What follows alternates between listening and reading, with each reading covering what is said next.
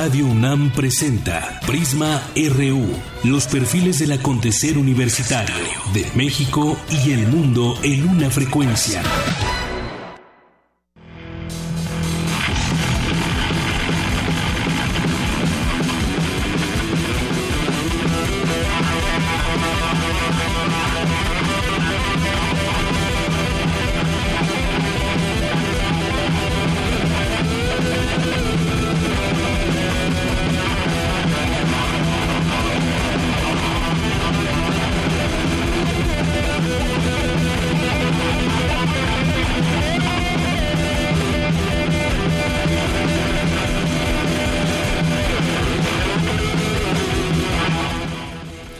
En algún momento así sonaba metálica este, esta música que escuchamos, esta canción que se llama Whiplash, es de 1983, justo un año después de que hicieron su debut en vivo como banda en Radio City de California.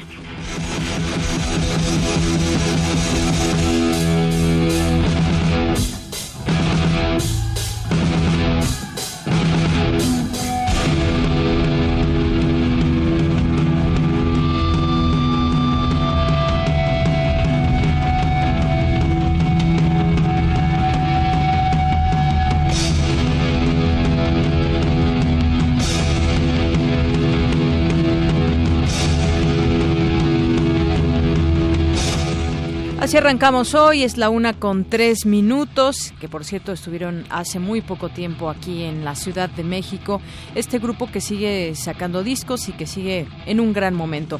Bueno, hoy le vamos a tener en Prisma RU Vamos a, como ayer le comentábamos, ayer que escuchábamos parte de esta presentación del nuevo modelo educativo que presentó el secretario de la SEP, Aurelio Nuño, y ahí estuvo también el presidente, muchas autoridades, maestros, alumnos y demás, que eh, pues dieron a conocer los principales ejes de este nuevo modelo educativo, del cual le preguntamos a usted, ya se enteró más o menos de qué trata este nuevo modelo educativo, qué le parece, ya es tiempo de que México cambie nuevo modelo educativo, siente que tiene buenos cimientos, ya, ya platicaremos de esto con un experto que es el doctor Ángel Díaz Barriga, investigador de la, del Instituto de Investigaciones sobre la Universidad y la Educación. Luego también platicaremos sobre un tema que ayer también dábamos cuenta, que tiene que ver con que hay algunas eh, controversias, algunos señalamientos a la nueva constitución de la Ciudad de México, que por cierto todavía no entra en operación, ya se hacen estos, hay un periodo de tiempo en donde se pueden hacer algunas observaciones, y bueno, se hablaba de que invade la injerencia eh, federal que tiene injerencia en, en, algunos artículos que solamente tienen, competen a la autoridad federal. Ya le platicaremos cuáles eh, son. Ayer decíamos tienen que ver con educación y salud y platicábamos con el doctor Carrancay Rivas. Hoy buscaremos también platicar con alguien que está defendiendo la Constitución de la Ciudad de México. Entre, eh, entre ellos está el doctor Manuel Granados, que es el consejero jurídico del Gobierno de la Ciudad de México. También Muñoz Ledo habló y dijo que pues solamente se pretende dar eh, un golpe a la democracia, dado que estos todos los artículos de la Constitución de la Ciudad de México fueron ampliamente discutidos en su momento y aprobados por todas las fracciones políticas. Así que también tocaremos este tema. Ya le platicaremos también de lo que sucede allá en Veracruz, donde se siguen encontrando fosas, cuerpos eh, de personas que han sido reportadas, algunas como desaparecidas. ¿Quién está haciendo el trabajo? Colectivos como Solecito, qué pasa con las autoridades propias de Veracruz, el fiscal que ahora se ha enfrascado en un tema ahí con quien es integrante de este colectivo, muchos padres de familia que también están buscando a sus hijas, a sus hijos, ya comentaremos de este tema. Y hoy en nuestro perfil humano, hoy que es martes, eh, platicaremos con el arquitecto Jesús Insunza Fuerte, es arquitecto y nos... Eh, nos visitó aquí en Radio UNAM y tenemos una plática que presentarle con él en su ámbito académico y personal también para conocer un poco más allá del perfil académico de algunos de los académicos de la UNAM. Esto y más estaremos platicando con usted, como siempre estaremos también en los temas nacionales, internacionales, en cultura, en deportes y más. Así arrancamos el día de hoy.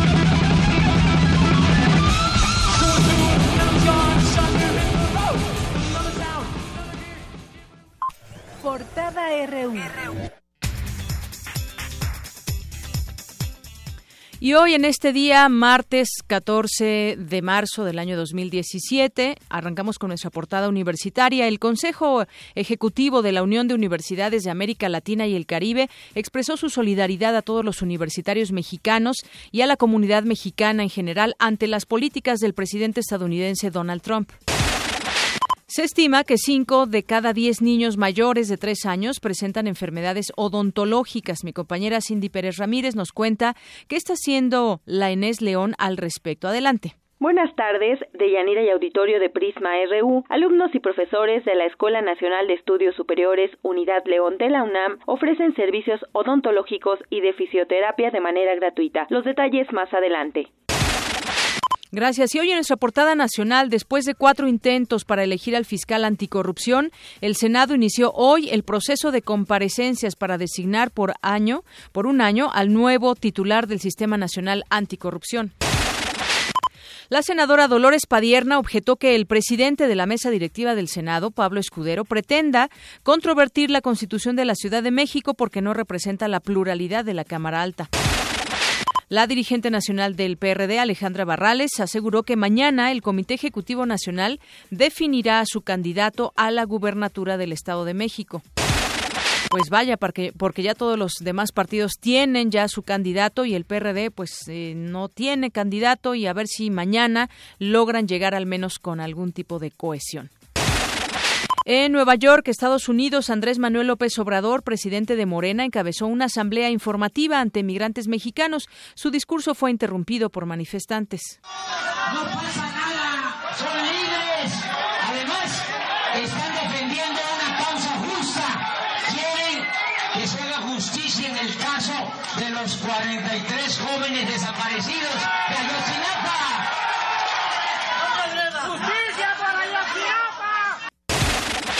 Así más o menos fue parte de lo que lo que se escuchó en este en este encuentro que tenía López Obrador con inmigrantes. Por su parte, López Obrador llamó provocador a uno de los manifestantes, Antonio Tizapa, padre de Jorge Antonio Tizapa, uno de los padres de los 43 normalistas de Ayotzinapa desaparecidos y que por cierto también ya en algunas entrevistas ha señalado que no fue la forma en que debió eh, interrumpir este discurso. Rodolfo Ramírez, investigador del Instituto Belisario Domínguez, consideró que el nuevo modelo educativo es un programa tardío de gobierno, pese a tratarse de metas que estaban comprometidas desde el principio de la administración. Veracruz es la fosa más grande de México, ya que por muchos años el crimen organizado desapareció personas con la complacencia de las autoridades locales, afirmó Jorge Winkler, fiscal general del Estado. La oleada de violencia en Chilapa en la última semana se debe a la llegada de un nuevo grupo delictivo autodenominado Gente Nueva, informó el vocero del Grupo de Coordinación Guerrero Roberto Álvarez. Por su parte, el presidente municipal de Chilpancingo, Marco Antonio Leiva Mena, informó que planea instalar una base de operaciones mixtas en la entrada norte de la ciudad para evitar un efecto cucaracha ante la violencia que se vive en Chilapa.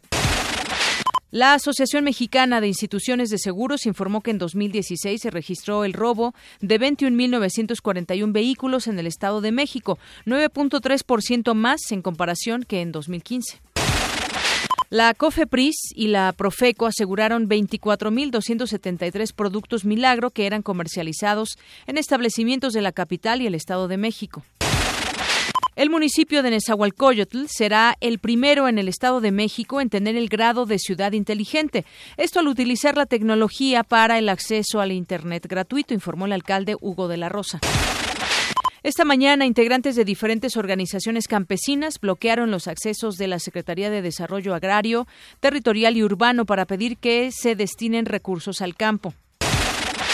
Hoy en Economía y Finanzas, las casas de cambio en México ganan 221% más por un peso por un peso débil. Mi compañero Abraham Menchaca nos tiene un avance de esta información. Así es, Deyanira, buenas tardes. Para el doctor José Luis Martínez Marca, académico de la Facultad de Estudios Superiores Aragón, esto es resultado del mercado especulativo y la incertidumbre que privó en el mercado cambiario. Más adelante los detalles. La producción de gas natural de Pemex cayó en enero 15.5% en relación con el mismo mes de 2016.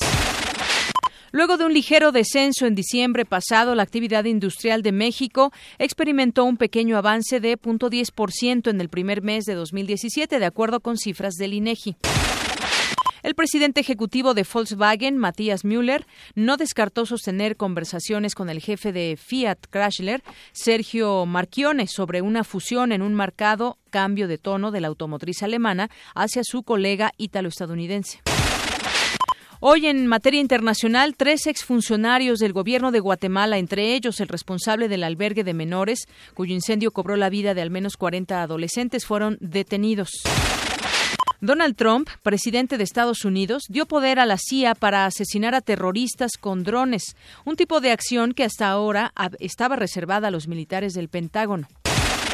La organización ecologista Greenpeace pidió al Parlamento Europeo que se establezcan medidas para eliminar de manera paulatina los plásticos en un solo, de un solo uso en los envases y envoltorios.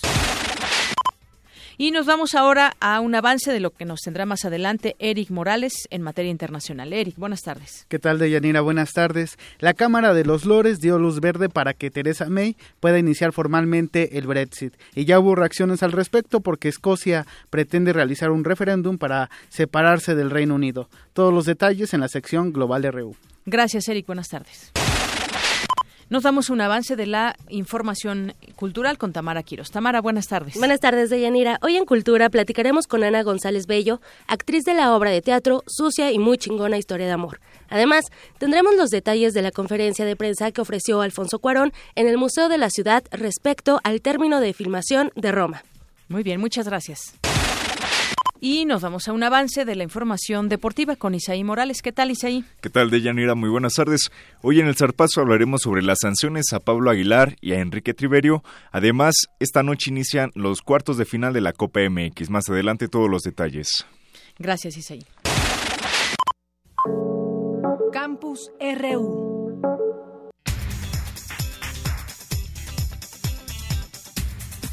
Una con 14 minutos y entramos a nuestro campus RU. Hoy arrancamos esta información, esta sección con mi compañero Jorge Díaz en información de la UNAM. ¿Cree usted que los hombres y las mujeres somos iguales o diferentes? Ese tipo de interrogantes son abordadas en Ciudad Universitaria en ese momento. Cuéntanos, Jorge. Buenas tardes.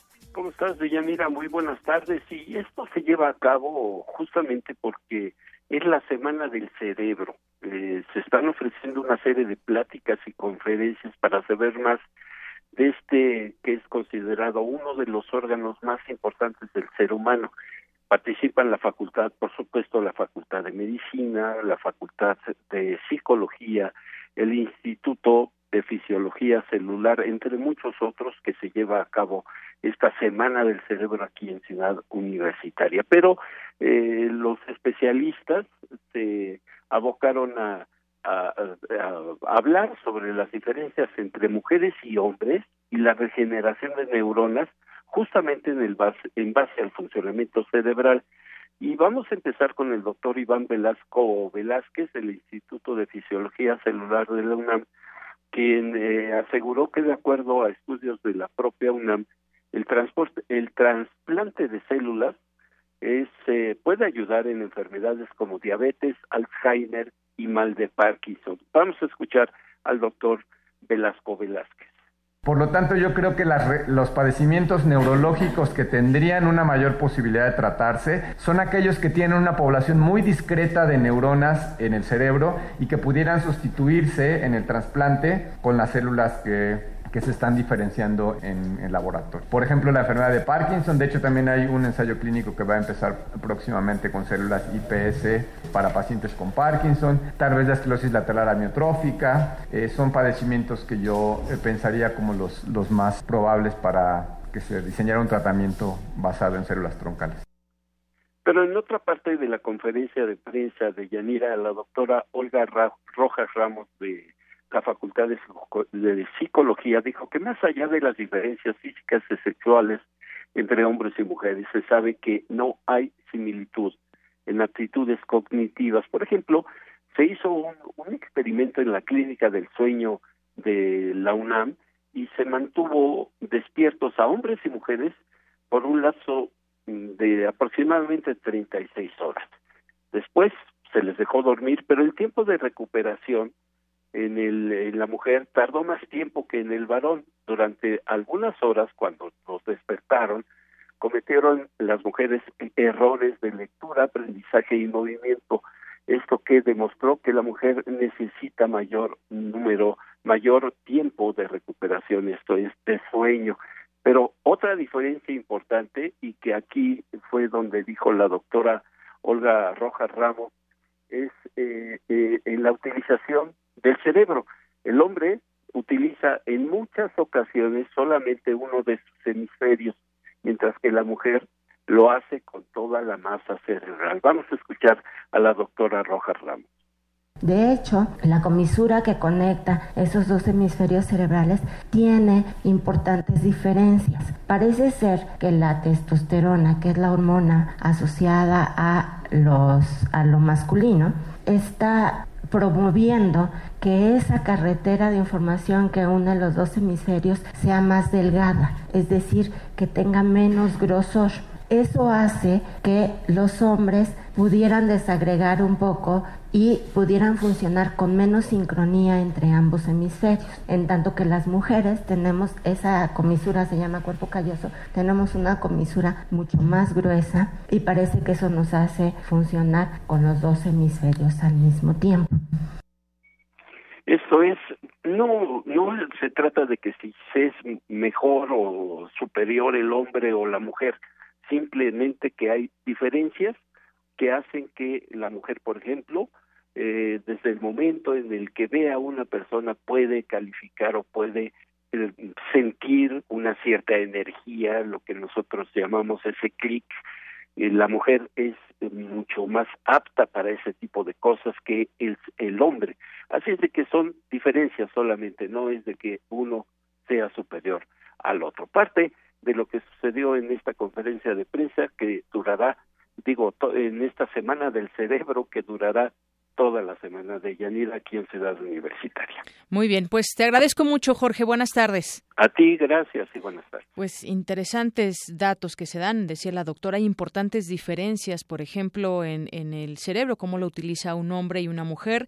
Un hombre, pues, usa uno de sus hemisferios, las mujeres toda su masa cerebral y también este experimento que se hizo con respecto al sueño, 36 horas sin dormir a un grupo de hombres, mujeres y bueno, en este sentido, pues dice la mujer tardó un poco más de tiempo en la recuperación eh, por cuestiones ahí que hicieron de lectura y, y demás para conocer más cómo estamos hechos hombres y mujeres. Bueno, pues vamos ahora con más información. Ahora toca el turno a mi compañera Cindy Pérez Ramírez. La UNAM hace una labor social además de académica y es el caso de la Escuela Nacional de Estudios Superiores León. Eh, nos relata mi compañera Cindy Pérez Ramírez qué otras aportaciones se hacen en este campus universitario. Adelante, Cindy.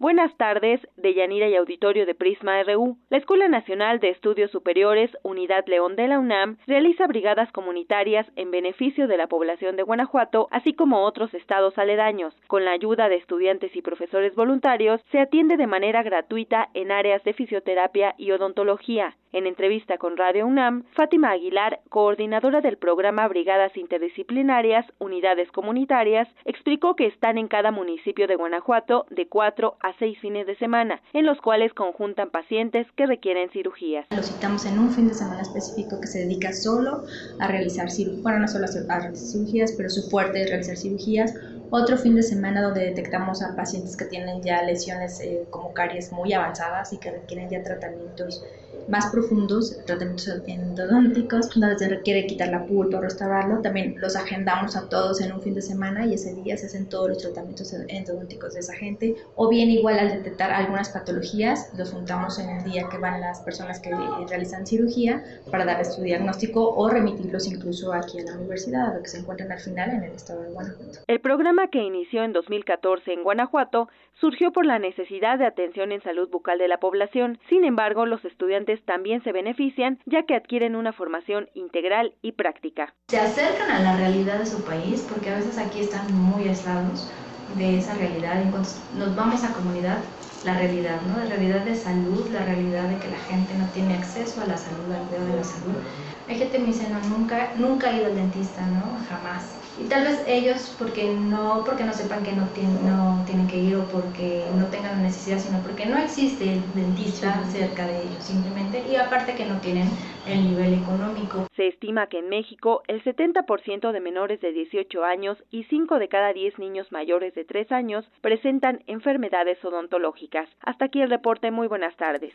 Gracias, Cindy. Muy buenas tardes. Vamos ahora con la siguiente información de mi compañera Cristina Godínez. El envejecimiento es un proceso natural al que llegarán muchas personas o al que llegaremos muchas personas y la Secretaría de Ciencia, Tecnología e Innovación de la Ciudad de México impulsa la creación del Centro de Investigación sobre el Envejecimiento. Cuéntanos, Cristina Godínez. Buenas tardes. De Yanira Auditorio de Prisma RU, en nuestro país la esperanza de vida ha ido en aumento. Cifras del INEGI indican que en 1930 las mujeres vivían en promedio 35 años y los hombres 33. Para el 2015 la media pasó a 78 años para el género femenino y 72 para el masculino. El envejecimiento es un proceso natural al que muchos están destinados. Por tal motivo, la Secretaría de Ciencia, Tecnología e Innovación de la Ciudad de México propuso la creación del Centro de Investigación sobre el Envejecimiento. Escuchemos al doctor René Drucker Colín, titular de la Secretaría de Ciencia, Tecnología e Innovación de la Ciudad de México.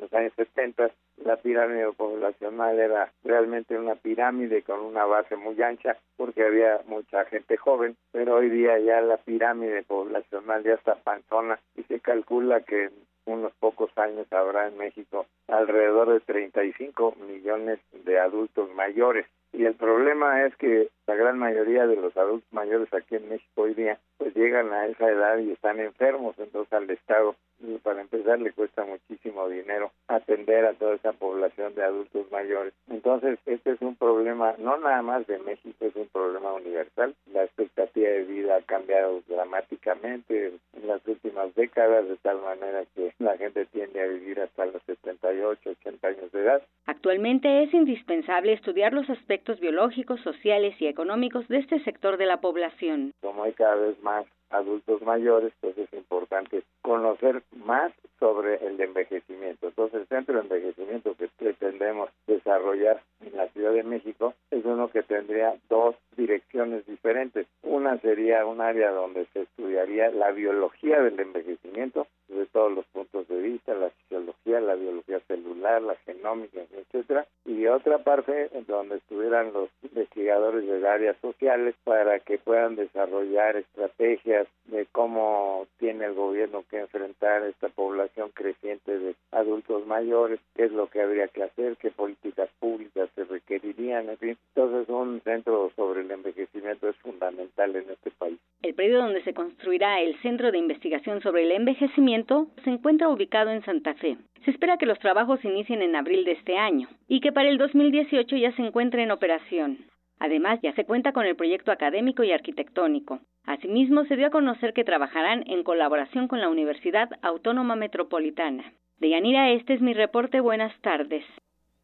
Gracias, gracias, muy buenas tardes, Cristina. Bueno, vamos ahora a un tema que tiene que ver con lo que se acaba de presentar el día de ayer, que se viene eh, señalando de muchos cambios en la educación desde la reforma educativa y que tendremos ahora eh, pues un modelo que eh, se verán los frutos justamente en la enseñanza y ayer se utilizó mucho esa frase de aprender a aprender y eh, varios ejes que también se daban a conocer sobre los planes de estudio, los maestros, la inclusión, equidad, varias cosas. Para platicar de ese tema, también le habíamos adelantado, estaremos eh, comentando este tema con un experto. Y ya tengo la línea telefónica al doctor Ángel Díaz Barriga, investigador del Instituto de Investigaciones sobre la Universidad y la Educación. Doctor, es un gusto recibirlo. Buenas tardes.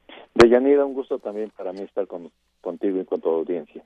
Bueno, de lo que se pudo conocer, doctor, el día de ayer, donde pues eh, cambiará el modelo educativo en México y ahora busca que los niños terminen su educación básica y media superior siendo bilingües, con amplios conocimientos de español, de matemáticas y que se tiene que volver a ver esa forma de aprender, de qué manera se está aprendiendo en las aulas y también el caso de los maestros con nuevos planes de estudio, formación y demás. De, de primera instancia, ¿qué nos puede decir? Doctor?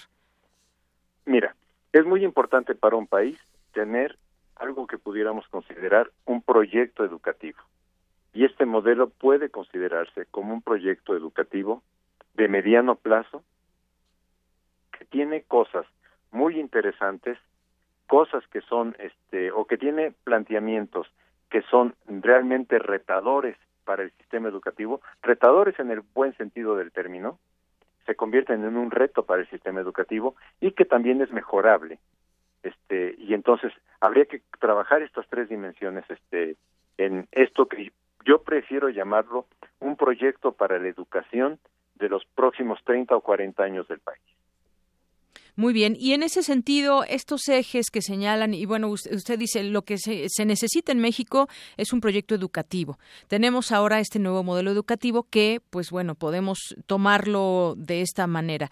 Hay cosas que se dan a conocer, que nos suenan bastante bien, hay también posibilidad de mejorar ciertas áreas, pero incluso hay algunos eh, plazos que ya se van fijando en estos ejes y se habla, por ejemplo, de a los maestros, les capacitará en el nuevo modelo. Ya en este mismo año se atenderá a 620 mil de ellos. Y bueno, en la numerología tenemos varias eh, situaciones y promover también la diversidad cultural, lingüística, étnica y social para favorecer la generación de ambientes escolares con eh, contenidos y materiales.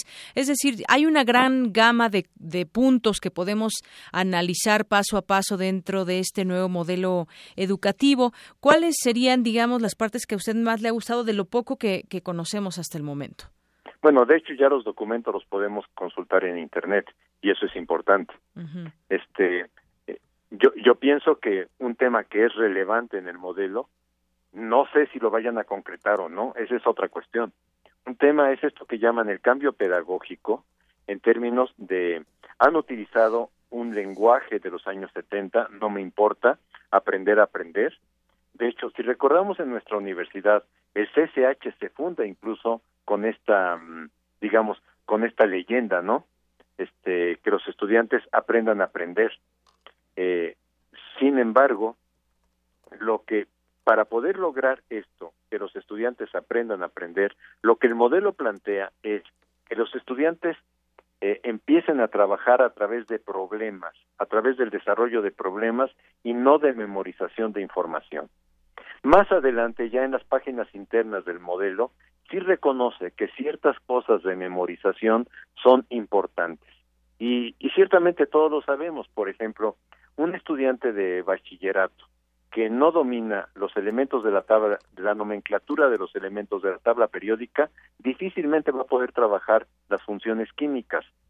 O un estudiante en medicina que no domina este, las partes de la anatomía del cuerpo, difícilmente va a poder trabajar después las partes clínicas correspondientes. O sea, el, la función de la memoria es una función importante y no podemos decir abajo la memorización.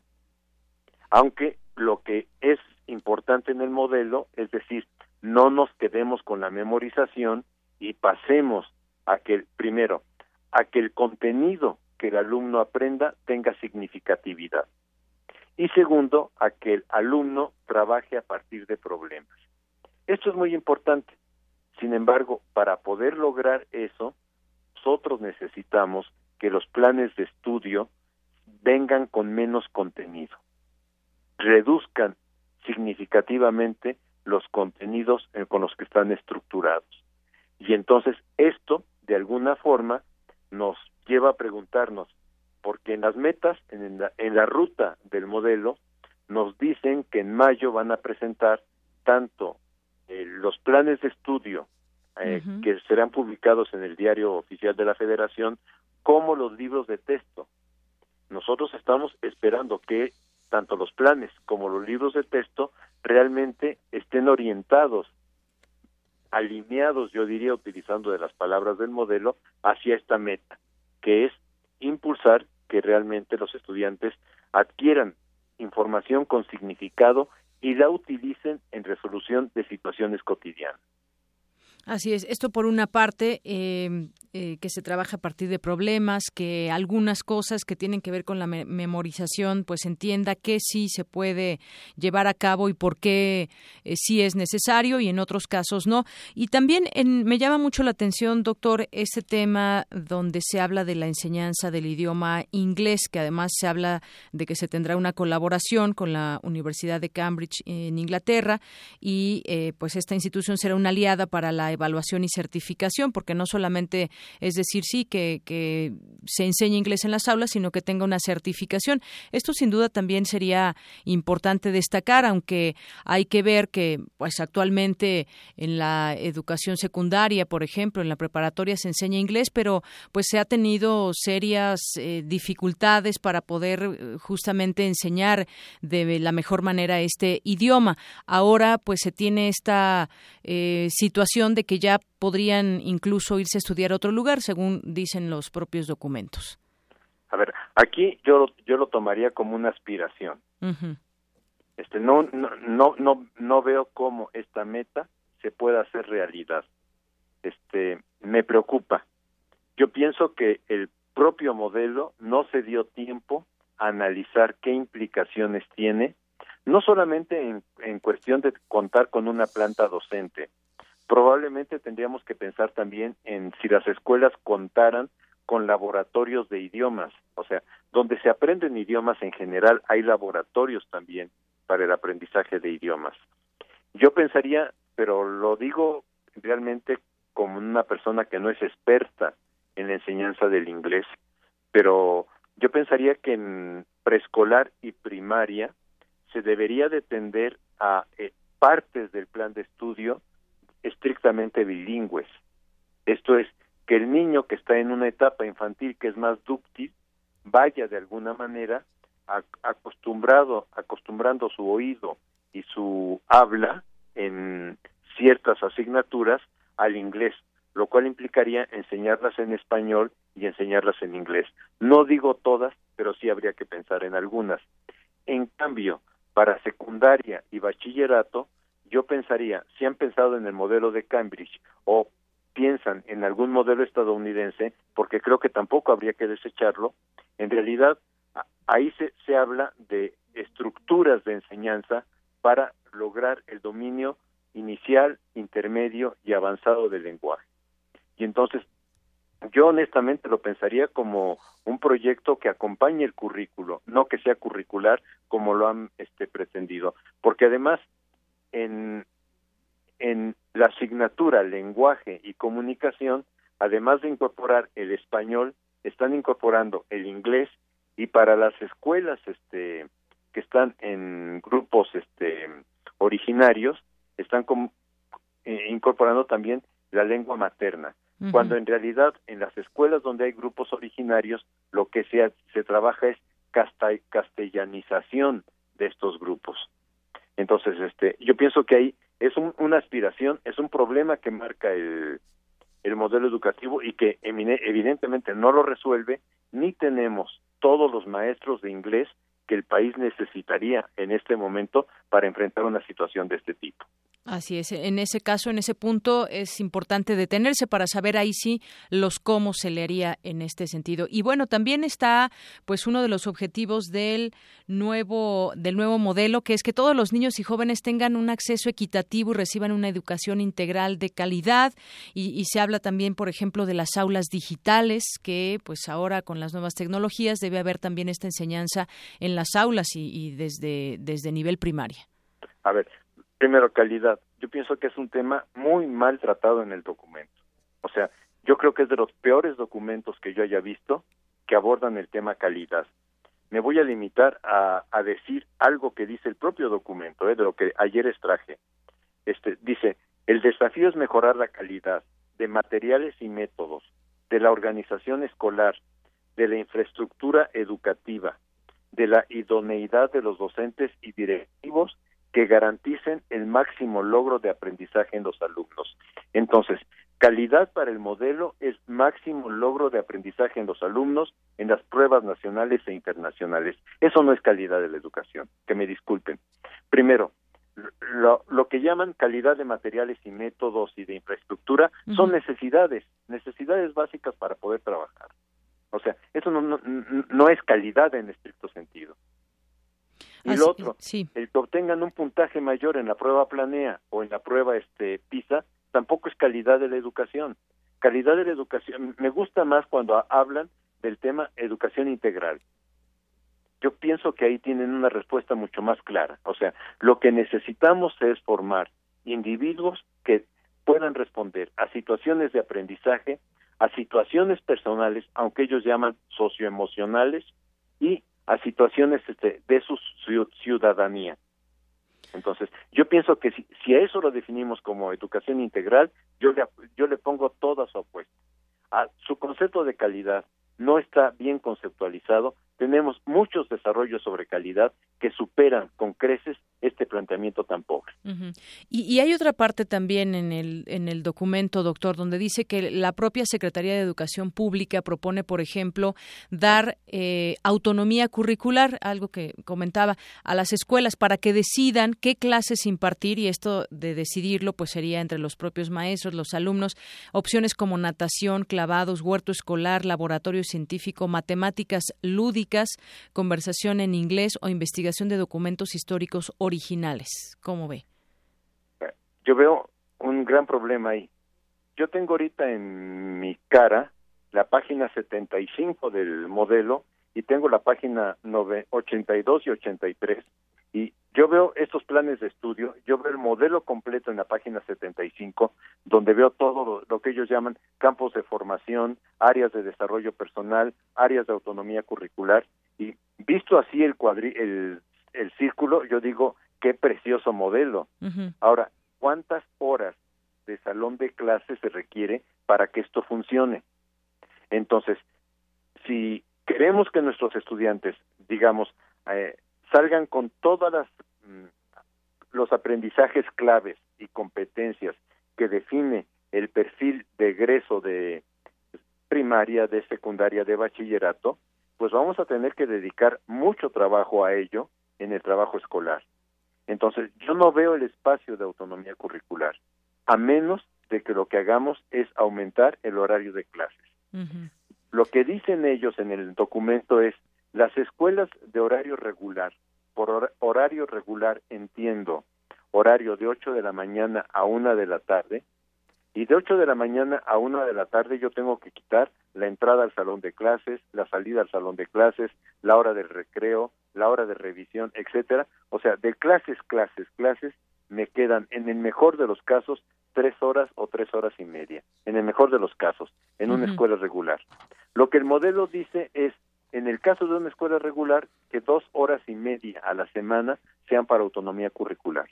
Entonces, si yo fuera director de escuela primaria, diría, ¿de qué materia quieren que quite eso? ¿Lo quieren que quite, lo, quite de lenguaje, que lo quite de inglés, que lo quite de pensamiento matemático? ¿De dónde quieren que lo quite?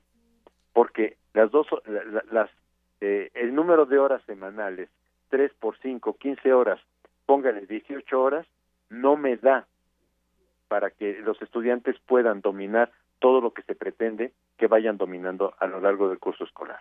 Muy bien. Bueno, pues ahí está un, primer análisis que habremos hacer, ir punto por punto en algún momento y leer completo este documento que se presenta para saber pues cómo se va a ir implantando y a cuántos, a, qué plazo, porque esto se habla ya de, de un momento, un momento importante dentro de la educación, porque cambiaría después de, de casi 60 años el modelo, la forma en que se ve la educación o que se enseña en las aulas. Pero habremos de seguir Ahí sí déjeme decir una cosa, que no sean tampoco tan este tan estridentes de conocer. Pareciera que en los 60 años no se ha hecho nada en la educación.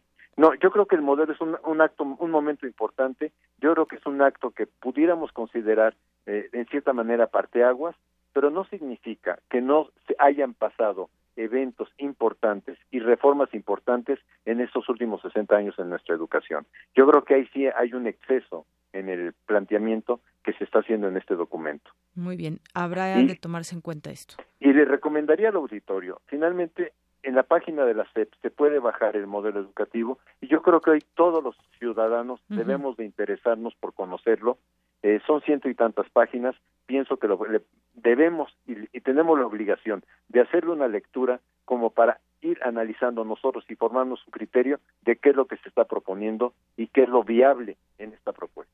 Muy bien. Bueno, pues yo le agradezco mucho, doctor, eh, que nos haya dado esa entrevista. Deyanira, muchísimas gracias. Este, pues en cualquier momento estoy a su disposición. Muchas gracias. Hasta luego, doctor. Hasta luego el doctor Ángel Díaz Barriga, investigador del Instituto de Investigaciones sobre la Universidad y la Educación. Pues sí, esto último que dice, habrá que leer completo este documento y saber exactamente de qué se está hablando, porque bueno, también habrá que mencionarlo y, y decirlo, pues cómo están también muchas escuelas y cómo se imparte la educación en algunos estados de una manera diferente a otros, y lo digo principalmente también por el, por el tema físico de las escuelas, en qué condiciones están muchas escuelas escuelas y cómo sumarlas a este nuevo modelo educativo. Bueno, vamos ahora a nuestro Vox Populi. ¿Estás de acuerdo en que se renueve el modelo educativo? Esto fue lo que algunas personas respondieron a los micrófonos de Prisma RU.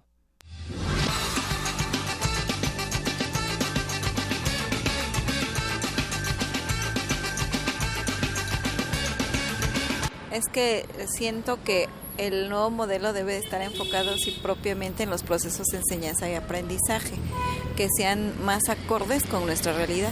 Sí, estaré, bueno, sí, para que los jóvenes que no tienen este al, bueno, ve que luego se quedan sin estudios, para que sigan continuando estudiando y acabar una carrera para poder poder encontrar un trabajo. La verdad no le conozco, todavía no leo el nuevo modelo, pero de lo que se trate sí es para mejorar, sí. Pues sí, pero yo creo que más bien es a los maestros, no saben nada, o sea, están los planes y demás, pero yo veo que los maestros faltan, no les enseñan, nada más cumplen los horarios. Yo creo que es muy deficiente la calidad de, educación que los maestros están dando a los, a los alumnos. Los niños traen otra forma de pensar el día de hoy. Yo creo que están confundidos con la nueva reforma y con la nueva forma de educar. Entonces, el comercial que están sacando dicen que ahora no se trata de repetir, sino de aprender, ¿no? Pero aprender qué, ¿no? Porque los maestros los enfocan a la, a la historia antigua. Entonces, en la historia antigua también hay mentiras. Entonces, que les enseñen realmente lo que es y para eso tienen que, tener, tienen que tener una capacidad los maestros, ¿no? Entonces sí, como comenta mi compañera, hace mucha falta de educación a los maestros primero para que se lo transmitan a los niños. Creo que le haga falta, pues yo creo que sí, una renovar, crecer, levantarse, porque sí, hay veces que vivimos de una sola manera como estáticos, pero el renovar ayuda, ayuda a todos los seres humanos pues sí, ¿no? Para que mientras más en lo que viene siendo lo de los estudios y cosas así. Pues sí, pues porque el modelo educativo de México deja mucho que desear en muchas cosas. Entonces necesita una nueva reestructuración, pero no precisamente el gobierno.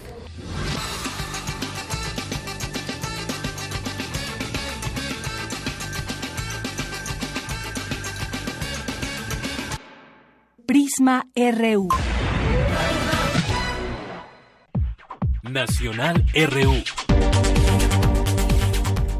Y continuamos con nuestra información nacional del día de hoy. Continuando con esto del, nuevo modelo educativo, pues se pueden meter a la página de la SEP y viene dividido aquí eh, los temas por estudiantes, maestros, padres de familia, también todo lo que, lo que ellos deben saber para pues conocer este nuevo modelo educativo. Ya está aquí sus páginas que se puede se puede leer. Yo creo que, como decía el doctor eh, Díaz Barriga, todo nos debe de interesar porque en algún momento, pues, o tenemos hijos o tenemos eh, o que estamos interesados en que en conocer cómo va la educación hoy en nuestro país con este, si bien no es un parteaguas como decía el doctor, pero sí eh, en muchos momentos de, de, de la historia educativa, pues se han dado distintos giros y bueno, pues ahora este será importante, pero analizar también lo que se puede y lo que no se puede hacer o lo que es aspiracional hasta cierto punto, como bien lo explicaba el doctor. Y en, otro tema, eh, la Constitución de la Ciudad de México ya revira estos señalamientos que hacen desde el Senado para eh, hacer algunas controversias ante la Suprema Corte de Justicia de la Nación sobre la nueva Constitución de la Ciudad de México. Y es que pues Manuel Granados explica que o no han leído bien la Constitución porque esto se discutió ampliamente en su momento.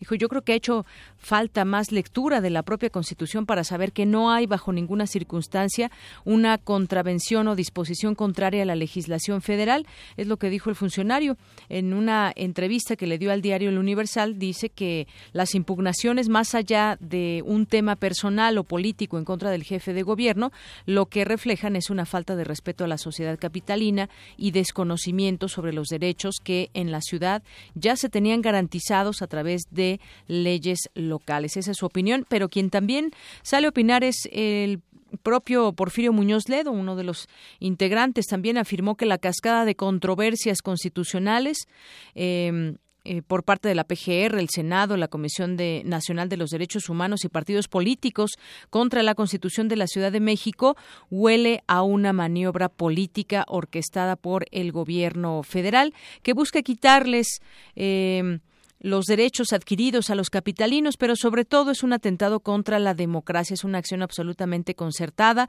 La impugnación es de la PGR y es amplísima, aunque no necesariamente tenga eh, progenitora, no se trata de los de las impugnaciones normales que siempre surgen de particulares, intereses públicos y órdenes de gobierno que son esperables, pero que son parte del proceso legislativo. Dijo que esta es una acción masiva que se orquesta desde el gobierno federal y lo calificó como un federalazo. Pues habrá que analizar estos puntos. Ayer lo hacíamos con, eh, con el doctor Carrancay Rivas, donde él señalaba, bueno, pues este tema de la figura del arraigo, los temas de salud y, y, educación, que se señalan punto por punto como parte también de de el análisis propio que se hace a cada artículo, pues dice yo creo que eso sí corresponde a lo federal, pero habrá que, que, ver exactamente el tema también de la redacción de la propia de la propia Constitución de la Ciudad de México, pero el caso es que ya encontraron a ver, encontraron algunos defectos supuestamente desde eh, el ámbito federal, así que seguiremos este tema que aún no está cerrado. Por otra parte, aplica el Servicio de Administración Tributaria eh, revisiones a las organizaciones no gubernamentales para evitar lavado de dinero. Ya comenzó un programa de revisiones para evitar que sean utilizadas en actividades de lavado de dinero. Lo anterior en el contexto de la evaluación del grupo de eh, acción financiera sobre blanqueo de capitales y financiamiento al terrorismo. Así que pues serán investigadas o serán revisadas los dineros de las organizaciones no gubernamentales. Y por otra parte también el fisco mexicano inició el año muy activo en materia de auditorías y revisiones de los contribuyentes. De acuerdo con cifras de, del SAT, en enero de este año concluyó 11.376 auditorías a empresas y personas físicas del país con las que tenía algún desacuerdo fiscal o deseaba revisar alguna parte de su operación.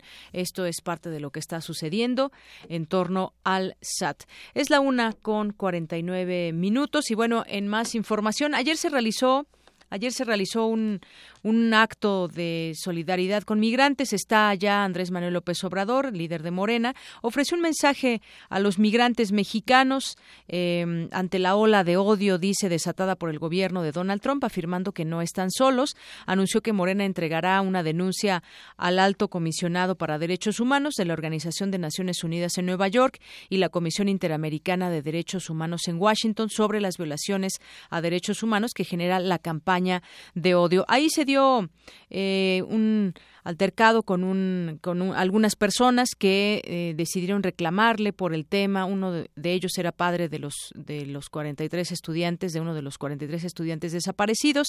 Y bueno, pues él dio paso a que se pudieran expresar. Finalmente ya no terminó de leerse este documento que se tenía y sin embargo, bueno, continuarán sus actividades en torno a la entrega eh, de esta demanda en contra de Donald Trump. Continúa allá en Nueva York Andrés Manuel López Obrador.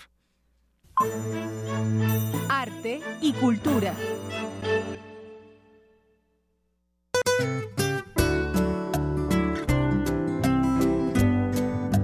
Nos vamos a la información de cultura con Tamara Quiroz. ¿Qué tal, Tamara? Buenas tardes. Hola, Deyanira. Qué bonito es el amor, ¿a poco no? Sí. ¿Sí? ¿Se te, ¿Se te hace bonito o no se te hace bonito el amor?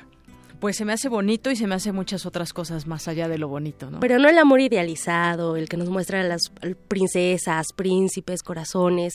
Yo creo en otro tipo de amor. Pues a ver, cuéntanos, sí, por supuesto, digo, sí, más allá del que dices, del que muchas veces se enseña incluso desde películas y libros eh, infantiles, más allá de, de ese amor bonito. O el amor propio también, el amor de pareja, el amor de familia, hay muchos tipos de amor. El amor a la patria. Así es, también muy, muy constitucional, sí. Esta tarde, eh, para hablarnos de una historia de amor que es sucia y muy chingona, nos acompaña en la línea la actriz Ana González Bello. Ella es egresada del Drama Center London en Inglaterra y protagonista de Sucia y muy chingona historia de amor. Hola, muy buenas tardes, Ana. Hola, ¿cómo están? Muy bien. Oye, qué título tan interesante. Muchas gracias. Y qué bonito lo describieron, ¿eh? Me gustó mucho la introducción. es justo lo que buscamos con esta obra, mostrar un tipo de amor que no es el que nos enseña Disney y que no es el que tendría que ser como todo bonito ideal, sino el que tiene carnita y el que tiene altibajos y el que tiene mucha emoción. Oye, es, es una comedia romántica esta obra. ¿Qué, ¿Qué nos vamos a encontrar? Se van a encontrar una historia muy original. Bueno, o sea, el tema del amor y el chico conoce a chica no es original, pero nuestra obra lo que tiene, somos dos actores en escena que hacemos seis personajes y es una historia de amor en rima, además, y es muy muy divertida y es como tiene queríamos tener una visión como como cinematográfica, entonces como si vieras una película pero en teatro. Es una propuesta diferente e interesante. Y está basada en un montaje previo. Sí, es un montaje que se llama Very Great Love Story, que yo vi en Edimburgo en 2012, creo, cuando estaba estudiando en Inglaterra, y que me gustó mucho, que cuando llegué a México me junté con, con un amigo de que conocí de hace varios años, Manuel Calderón, y le dije, tengo este texto, ¿qué onda? Y entonces hicimos la adaptación y la hicimos súper, súper mexicana, súper chilanga, y creo que también esa es una de las razones por la que la gente la disfruta tanto, porque es muy muy nosotros. Yo creo que desde el título, ¿no? Viene ya ese término chilango y muy muy de la ciudad. Exacto, sí. Protagoniza, eh, protagonizas tres, eh, tres personajes. ¿Quién Son y seis personajes. No, bueno, tú tres. Ah, yo tres. Ajá. Y, Manuel Calderón, otros tres. Tres, exactamente. Yo soy este Moni, que es una chica la que acaban de dejar. Está cuando empieza la obra la vemos en pleno comerse un litro de Häagen viendo Titanic por enésima vez. Creo que todas nos hemos identificado en algún momento con el Hagen Dazs cuando, o bueno, cualquier tipo de helado cuando estamos deprimidas. Y con el diario de Bridget Jones. Y con el diario también, que es buenísima. Todas las son de buenas. Este, entonces tienes a, a Moni que la acaban de cortar y está sufriendo esta crisis de tengo casi 30 y a mí me dijeron que a los casi 30 yo ya tendría que estar recibiendo un anillo y tendría que estar ya con la vida resuelta. Y resulta que no, no es cierto, porque todo lo que ella pensaba que era, pues ya no es y tiene su mejor amiga que se llama Jime, que es una niña súper, súper fresa, desde este, muy, son amigas de chiquitas, son, es la que le dice la verdad, ¿no? La que te dice cuando ya llegaste al límite o cuando ya estás, o sea, ya la estás este, cajeteando, ¿no? La amiga sincera nunca falta. La amiga sincera, La directa, muy bien. Exactamente. es Jime. Ajá. Ella es Jime. Y tengo un otro personaje que no les quiero arruinar, pero que es este eh, la, en algún punto el otro personaje, el de Manuel, Rich, empieza a andar con otra chica. Y esta chica es una brasileña que se llama Fabiana, que es así guapísima. Y sexy. Y además es buena onda y además es súper inteligente. Y bueno, la quisimos retratar como la pesadilla de cualquier persona, ¿no? Que la persona que te gusta ande con alguien que parezca perfecto. Muy bien. Estos son mis personajes. ¿Dónde se están presentando? ¿A qué hora? Estamos en la teatrería, está en la colonia Roma, en Tabasco, Tabasco 152, este, cerquita del Metrobús Álvaro Obregón o del Metro Niños Héroes, está muy bien el, el, transporte por ahí. Y estamos los miércoles a las ocho y media miércoles a las ocho y media. Muy bien. Ana, agradecemos mucho la invitación que nos haces y también vamos a, regalar cinco pases dobles para mañana miércoles para esta obra de teatro eh, sucia y muy chingona historia de amor. Tienen nada más hay que comentar, Ana, los ganadores deben de estar eh, a las ocho de la noche en taquilla de la teatrería. Ya nos mencionaste dónde está, y entonces para ir a ver y disfrutar de esta gran obra. Sí, reírse muchísimo. Muy lo bien. Más importante. claro que sí. Eh, muchísimas gracias. por la invitación que nos haces. A ti, que estés muy bien. Igualmente. Hasta luego. Deyanira, Ana González Bello, actriz de esta obra de teatro. Los, los que quieran boletos se van a ir por mensaje directo a Twitter, ahí les contesto. Muy bien, muchas gracias Tamara. Gracias. Zarpazo RU. Bueno, y nos vamos ahora a los deportes con Isaí Morales. ¿Qué tal, Isaí? ¿Qué tal, Deyanira? Aquí platicando del amor. En fin, vámonos a lo que nos corresponde. José Arteaga, Juan Manuel Jerezano y Abel Castillo fueron elegidos para ingresar a la especialidad en Medicina de la Actividad Física y Deportiva, que este mes inició el nuevo año lectivo en su sede de la Dirección de Medicina del Deporte y cuyo plan de estudios es avalado por la Facultad de Medicina del UNAM. Cristina Rodríguez Gutiérrez, directora de Medicina del Deporte, indicó que dicha área es muy demandada para, su ingreso, pero solamente siete aspirantes logran ser aceptados en todo México y tres de ellos son de la UNAM.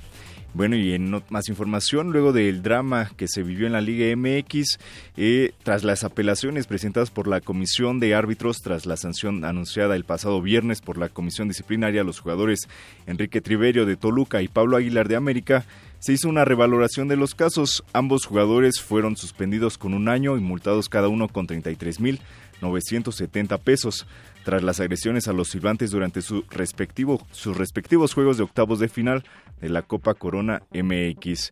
Y bueno, por desgracia, este, estos, estas agresiones a los árbitros no es nueva.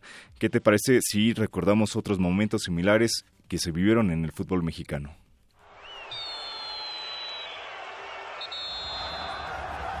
Luego de la rectificación del castigo a Aguilar y Triverio, nos remontamos a 1982 para recordar el primer castigo ejemplar de la comisión disciplinaria. Miguel Marín era el director técnico de Cruz Azul y durante un partido contra Puebla se metió a la cancha para reclamar una decisión arbitral de Jesús Mercado, quien le expulsó. El estratega le propinó un cabezazo. El resultado fue la suspensión de un año para el técnico. Otro caso ocurrió en 1998 se jugaba un duelo entre Pumas y Chivas en el Estadio Olímpico Universitario y al finalizar, el joven auriazul Cristian Sermaten explotó contra el árbitro Felipe Ramos, a quien le tiró un cabezazo en la cara. El sudamericano fue castigado un año y nunca recuperó su nivel.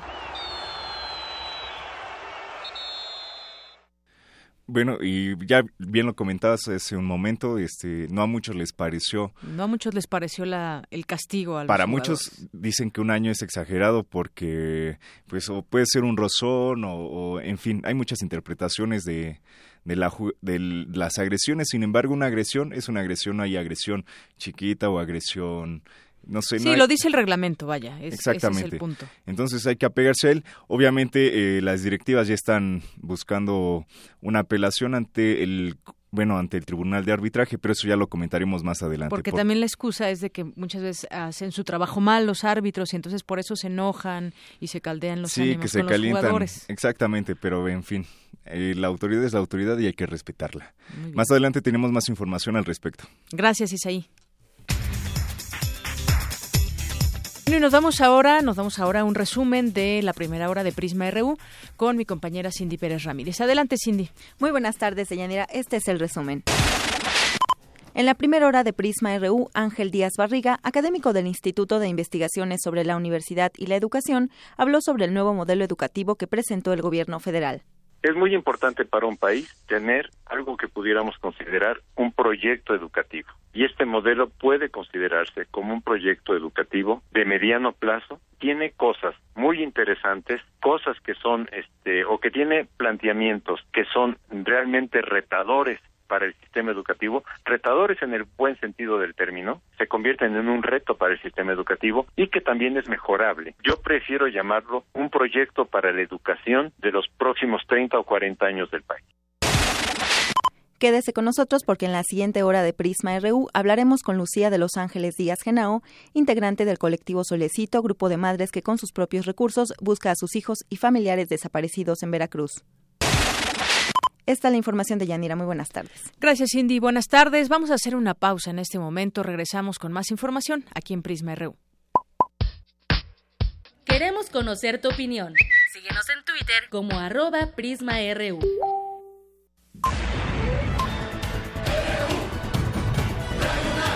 Prisma RU. La creencia dicta que cualquier conjuro o maldición ejecutado después del atardecer aumenta su fuerza conforme se acerca a la medianoche. Para aumentar su sonido, Carpe Noctem. Sintonízalo ahora los viernes a las 0 horas por el 96.1 de FM. La noche es la mitad de la vida y es la mejor mitad. Radio 1.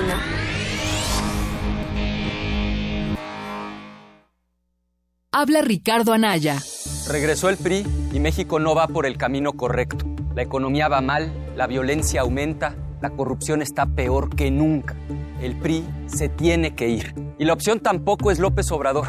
De él no hay nada nuevo que decir. Sus locuras han sido, son y seguirán siendo un peligro para nuestro país. Pero contigo y con el PAN sí hay de otra. Ten confianza, somos muchos. Sí se puede. Ya verás. Ricardo Anaya, presidente nacional del PAN. Mi mejor anzuelo es la seducción.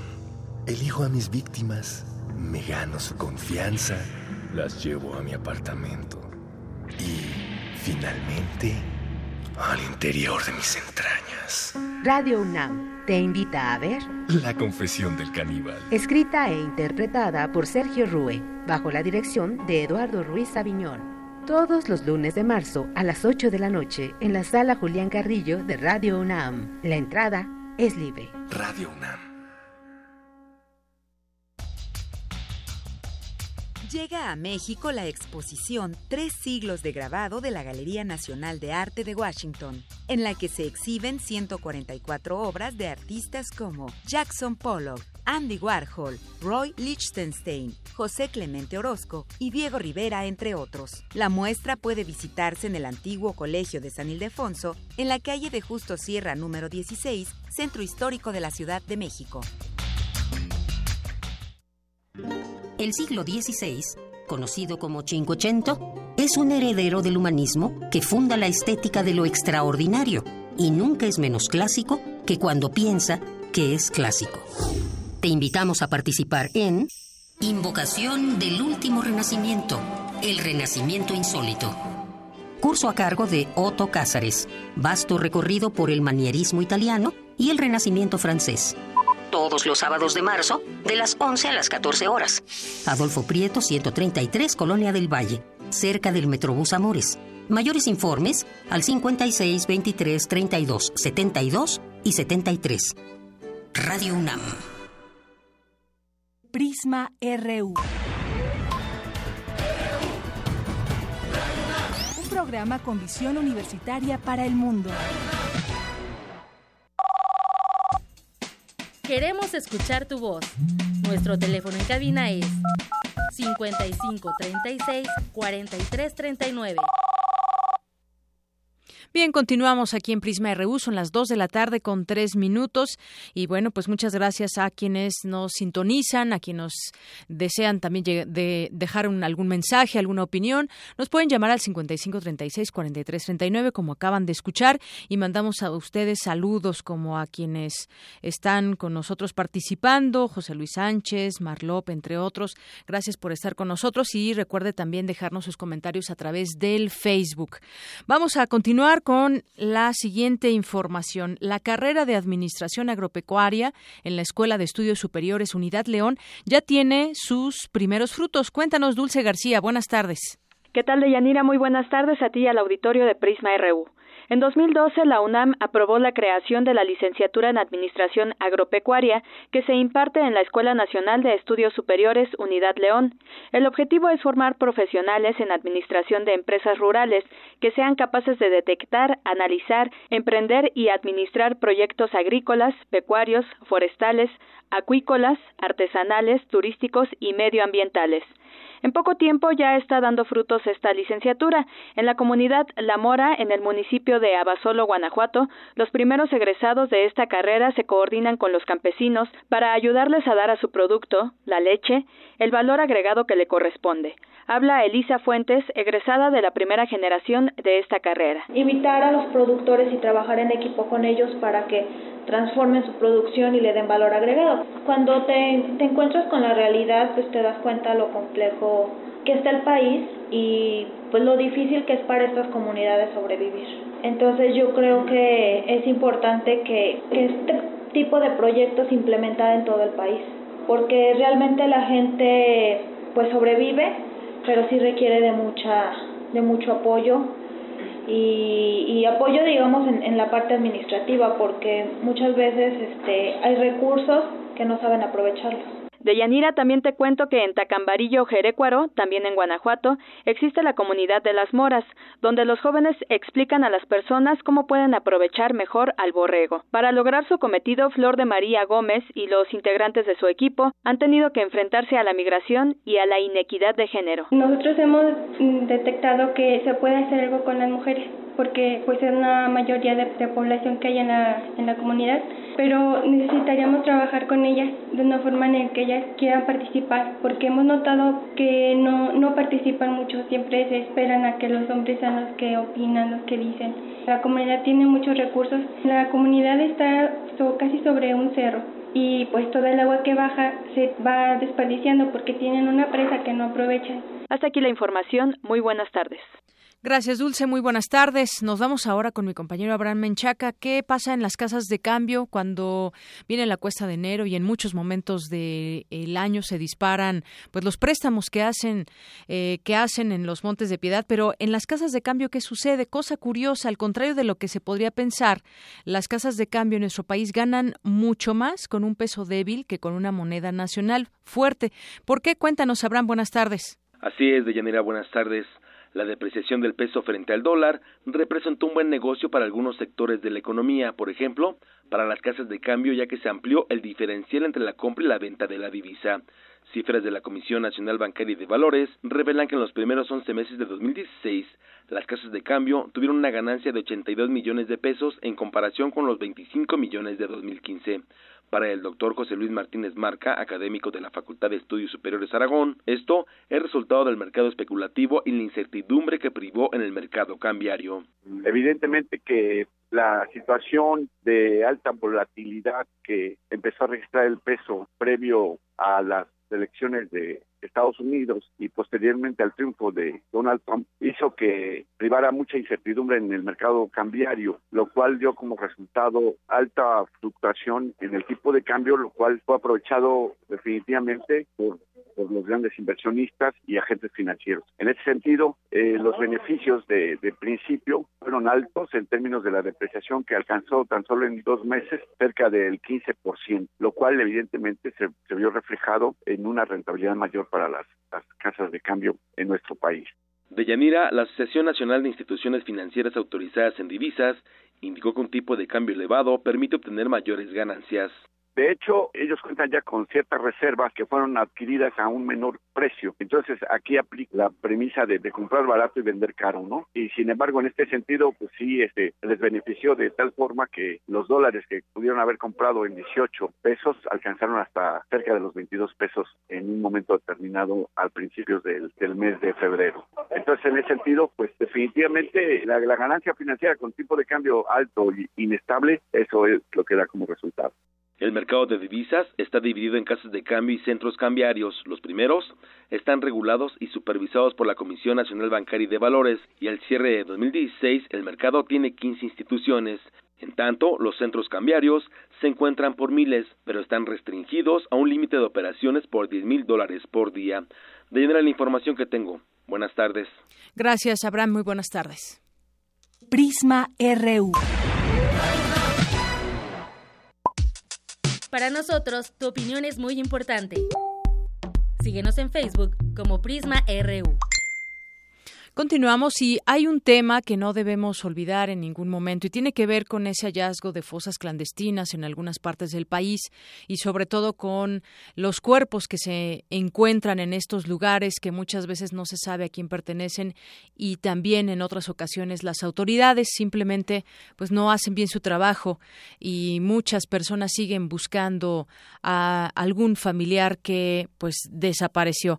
Y tomamos el caso de Veracruz porque sí siguen eh, saliendo o conociéndose informaciones sobre las fosas, al menos 253 cuerpos que han sido exhumados de 120 fosas clandestinas descubiertas en un predio em, llamado Colinas de Santa Fe, en el norte del puerto de Veracruz, según el informe más reciente del colectivo Solecito Veracruzano. Este colectivo que ha estado pues haciéndole muchas ocasiones el trabajo a la propia autoridad eh, está integrado por familiares de personas desaparecidas, es decir, con mucho eh, detalle ellos han señalado de qué manera han encontrado estos lugares, cosa que de verdad las autoridades no lo han hecho. Los brigadistas que hay que todos los días salen a trabajar y me refiero a tratar de encontrar lugares donde pueda estar su familiar, mujeres además en su mayoría iniciaron desde agosto pasado y aquí aquí lo platicamos en su momento trabajos de búsqueda con apoyo de elementos de la Fiscalía General del Estado, de la Gendarmería Nacional también y el terreno donde se han realizado los hallazgos presuntamente era utilizado por miembros del crimen organizado para deshacerse de sus víctimas.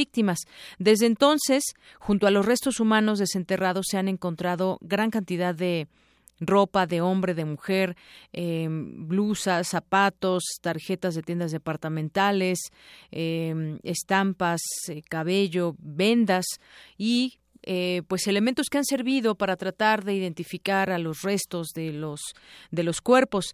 Incluso se habla de pues la preparación que llevan para hacer estos hallazgos, pues llevan y van marcando con banderines los lugares donde, donde se encuentran fosas, donde se encuentran cuerpos, que incluso no les alcanzan, señalan eh, integrantes de este colectivo, han tenido que hablar por teléfono, pedir a otros compañeros que traigan más banderines para que puedan hacer los marcajes y sigan en esta búsqueda. Para hablar de este tema ya tengo en la línea telefónica justamente a Lucía de Los Ángeles Díaz Genao. Ella es integrante del colectivo Solecito, grupo de madres que con sus propios recursos buscan a sus hijos y familiares desaparecidos allá en Veracruz. Bienvenida Lucía de Los Ángeles. Buenas tardes. Buenas tardes, buenas tardes a, a todo el auditorio. Eh, una buena tarde. Gracias, Lucía. Pues en otro momento ya hemos platicado contigo y ahora pues eh, estaba yo introduciendo al tema sobre los cuerpos hallados en fosas clandestinas allá en Veracruz, el, el trabajo que ustedes como integrantes de este colectivo llevan a cabo y que muchas veces pues ha sido un trabajo eh, pues incansable, encomiable que han llevado a cabo en este sitio. Cuéntanos un poco de pues este últimos eh, cifras y hallazgos que ha habido y además pues también de qué manera están colaborando con las con las autoridades? bueno, toda la cifra eh, pues, ya más o menos la conocen, ¿no? y, y este nosotros trabajamos, como lo he dicho siempre, con la Policía Federal, con el área científica. Es un trabajo profesional que hacen ellos, serio, muy, muy, muy ético y concienzudo.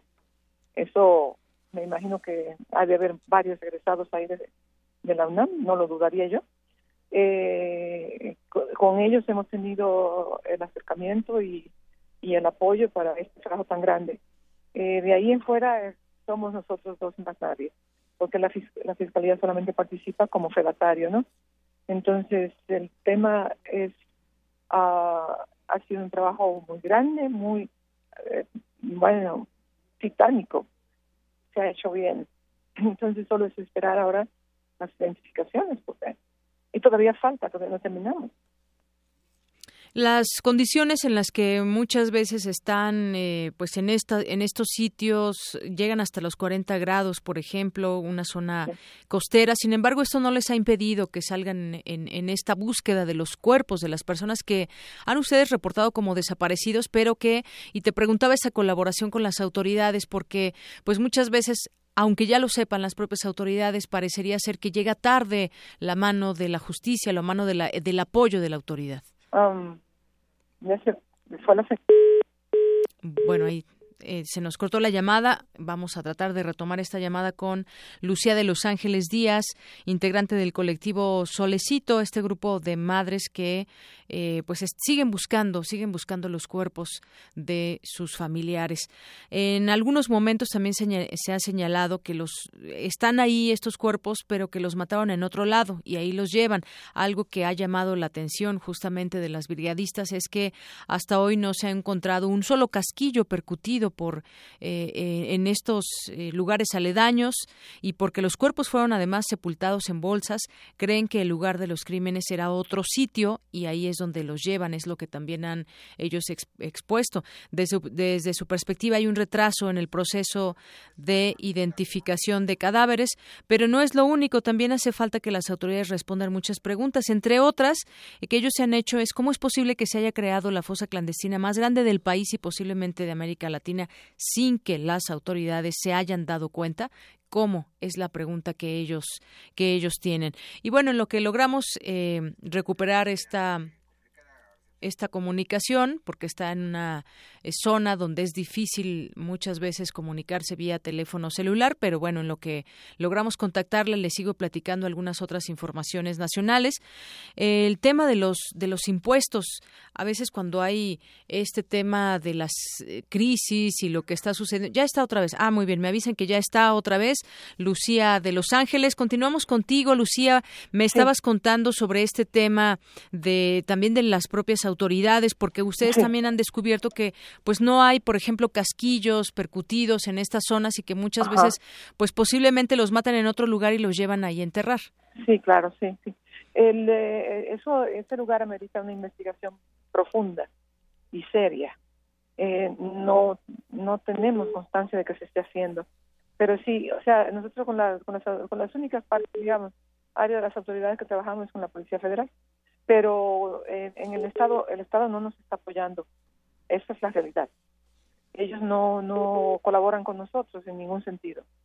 Eh, ah, por eso decía la es una un área que amerita una investigación enorme y ojalá y la hagan pero no estoy tan segura de que se consiga con esta administración porque pues se la están pasando en redes sociales y y no trabajando. Entonces quién sabe cómo va a ser esto es decir, ustedes en algún momento pues tienen que llevar y están trabajando, me dices, con la Policía Federal, tienen que que ustedes apoyar a las autoridades en vez de que sea al contrario. Así es, o sea, nosotros nosotros tenemos que conseguir los recursos. Nosotras hacemos todo. Hacemos el trabajo, buscamos los recursos, hacemos rifas, venta de ropa usada, botanas y las distribuimos, cantidad de cosas hacemos para conseguir ahora en el carnaval pusimos un puesto para conseguir recursos y, y para poder hacer los trabajos. Las autoridades, con excepción de la Policía Federal, más nada, no hacen nada. El Estado no, no hace absolutamente nada. Eh, Lucía, y en este en este sentido, pues ustedes continúan con esta con ese trabajo. Se habla de que fueron 253 cuerpos los que han sido exhumados de estas 120 fosas clandestinas. La lista de las personas que ustedes buscan, ¿a cuánto asciende? No, bueno, las que este, las que nosotros buscamos son ciento y tantas, son como 140, pero en general, pues Veracruz son muchos miles, son muchos miles de los que no hay constancia porque no hay un registro. Sí, esta solamente es la lista que ustedes tienen, pero hay hay otras listas de otros familiares y en otros sitios. Sí, claro, claro, claro. Eh, en Veracruz son miles. La cifra en, Veracruz puede ser de más de 20 mil pero como no hay este registros es imposible tener una constancia, ¿no? Y, no solamente es esto, el hallazgo de las propias fosas y de los cuerpos, sino también la investigación que, debe, que deben hacer las autoridades, porque pues se toman testimonios de ese camino que lleva a estos lugares, eh, quienes tienen acceso, quienes comúnmente pasan. Es decir, es toda una investigación, no es solamente encontrar fosas y encontrar cuerpos. No, claro, yo estoy de acuerdo contigo. Requiere una investigación muy a fondo. Aparte, pues debe haber cámaras por esos lugares y todo ese, ese terreno colinda con el, con el patio del recinto portuario, donde uno llega ahí, alcanza a ver este contenedores que, que están ahí en el patio del recinto portuario. Entonces, se supone que haya vigilancia 24 horas al día, todos los días del año. Y estamos hablando del puerto de Veracruz, que es hacia el norte y que es un lugar pues también muy turístico y además va mucha gente de otros de otros no solamente Veracruz, de otras partes del país y del mundo. También hay mucho, muchos este, desaparecidos que son de otros estados. Muy bien. Bueno, pues hasta este momento entonces, pues queríamos platicar sobre este informe más reciente del colectivo eh, en el que tú participas, Solecito, el colectivo Solecito Veracruzano. ¿Algo más que nos quieras compartir, Lucía? Pues eso, este, que necesitamos de la Fiscalía de Veracruz más apertura, más este, sensibilidad, menos indiferencia, que se pongan a trabajar también, se pongan a trabajar como gente madura, gente adulta, eh, que ya no tiene, puede ser un trabajo que requiere, eso requiere una, una, una seriedad y una ética que de verdad excepcionales. Vamos a ver si, no sé si están en la altura ellos, pero cuando menos que hagan lo mejor que puedan, que tiene se tienen que poner a trabajar. Pues sí. Pues te agradezco muchísimo. Gracias, Lucía. tu auditorio. Gracias. Muy buenas tardes. Gracias, igual. Lucía de Los Ángeles Genao, integrante de este colectivo, eh, grupo de madres que siguen en busca de sus hijos y familiares desaparecidos allá en Veracruz. Bueno, pues un episodio de terror que aún no cierra y que pues al, al contrario, se siguen ubicando cuerpos y, fosas y eso es lo que lo que la gente común y corriente que, que tiene algún, familiar desaparecido puede hacer, hasta dónde lo lleva, hasta el descubrimiento de estas de estos cuerpos y de estos lugares. Bueno, en otras cosas también, en otros temas nacionales, el Senado ya inició el proceso para elegir al fiscal anticorrupción. Después de cuatro intentos por elegir al fiscal anticorrupción, el Senado inicia hoy este proceso de comparecencias para designar por un año a su titular, tras advertir senadores del PRI, PAN y PRD que debe cerrarse el círculo de reformas que impiden más gobernadores corruptos en la complacencia de sus congresos. Pues mucha fe que se le tendrá a este fiscal que salga elegido el fiscal anticorrupción porque tendrá en sus manos pues cerrarle, amarrarle las manos, cerrarle el camino a aquellos eh, corruptos que pues llegan a algún cargo y se dedican a robar en vez de gobernar. Bueno, pues hubo también por ahí alguna entrevista que le hacían a Alejandro Encinas y dijo que ya se construyó el Sistema Nacional Anticorrupción, pero que deben terminar los arreglos políticos entre el gobierno federal y los locales, particularmente cuando son de la misma filiación partidaria, porque sucede que cuando son del mismo partido, pues no se investigan entre ellos, solamente que sea algún contrario y sea además enemigo. Y no solo hay laxitud en los mecanismos de control, sino impunidad, lo que multiplica la corrupción, porque pues todos hemos sido testigos de cómo se acreditan actos flagrantes de corrupción y no han sido castigados. Eso lo vemos con lo que sucede en, en muchos estados y por eso el Senado debe elegir un fiscal autónomo e independiente.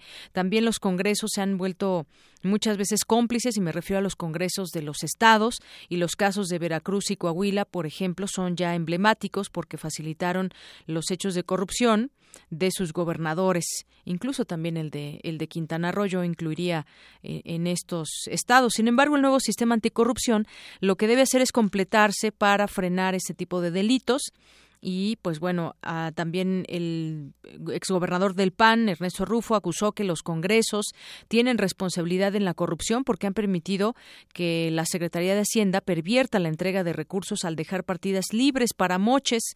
Por eso abusan sus gobernadores corruptos porque no hay un control del dinero. Bueno, pues el tema de los moches que también está al día.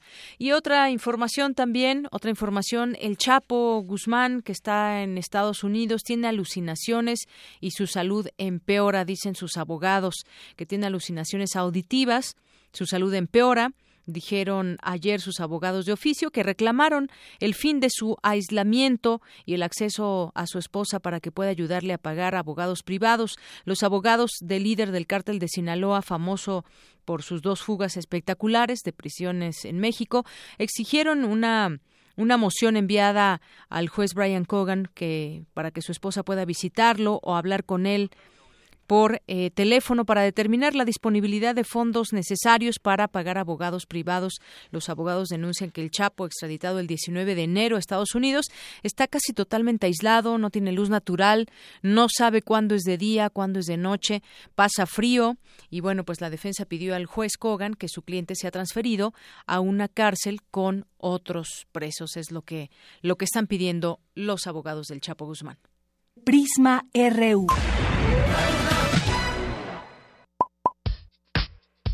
Queremos conocer tu opinión. Síguenos en Twitter como arroba PrismaRU. Global RU. Y nos vamos a la información internacional con Eric Morales. ¿Qué tal, Eric? Buenas tardes, ¿cómo estás? ¿Qué tal, Deyanira? Buenas tardes. ¿Cómo estás tú? Muy bien, muchas gracias. Adelante. Qué bueno. Comenzamos nuestra sección de hoy con información de los cinco continentes en nuestras breves internacionales. El candidato presidencial francés François Fillon fue acusado por malversación de fondos públicos. La ONU denunció que el gobierno de Bashar al-Assad continúa atacando a los rebeldes sirios con armas químicas. El gobierno de Guatemala pidió ayuda al FBI para investigar las causas del incendio de una casa hogar en el que murieron 40 jóvenes. Por su parte, Jorge de León Duque, procurador de Derechos Humanos de Guatemala, aseguró que el Estado es el responsable del siniestro. A está la puerta y, las ventanas. Es decir, si hubiera habido algún grito que seguramente eh, lo ha habido, era sumamente fácil abrir. Pero aquí indudablemente, eh, sin hacer mucho análisis, aquí el Estado es el responsable de la muerte de estas niñas. La ministra de Exteriores de Argentina, Susana Macorra, recomendó a México apuntar su economía hacia Sudamérica. Pero también es cierto que en esta realidad que tiene México, ha entendido que quizás ha mirado demasiado hacia Estados Unidos y ha descuidado en algo el vínculo hacia el sur y este, como tal es una oportunidad para todos nosotros. El gobierno de Estados Unidos reportó un incremento de 188 mil hectáreas de cultivos de cocaína en Colombia. Del 1 de enero al 12 de marzo de este año, 525 inmigrantes indocumentados y refugiados han fallecido en las aguas del Mediterráneo, 43 más que en el mismo periodo de 2016.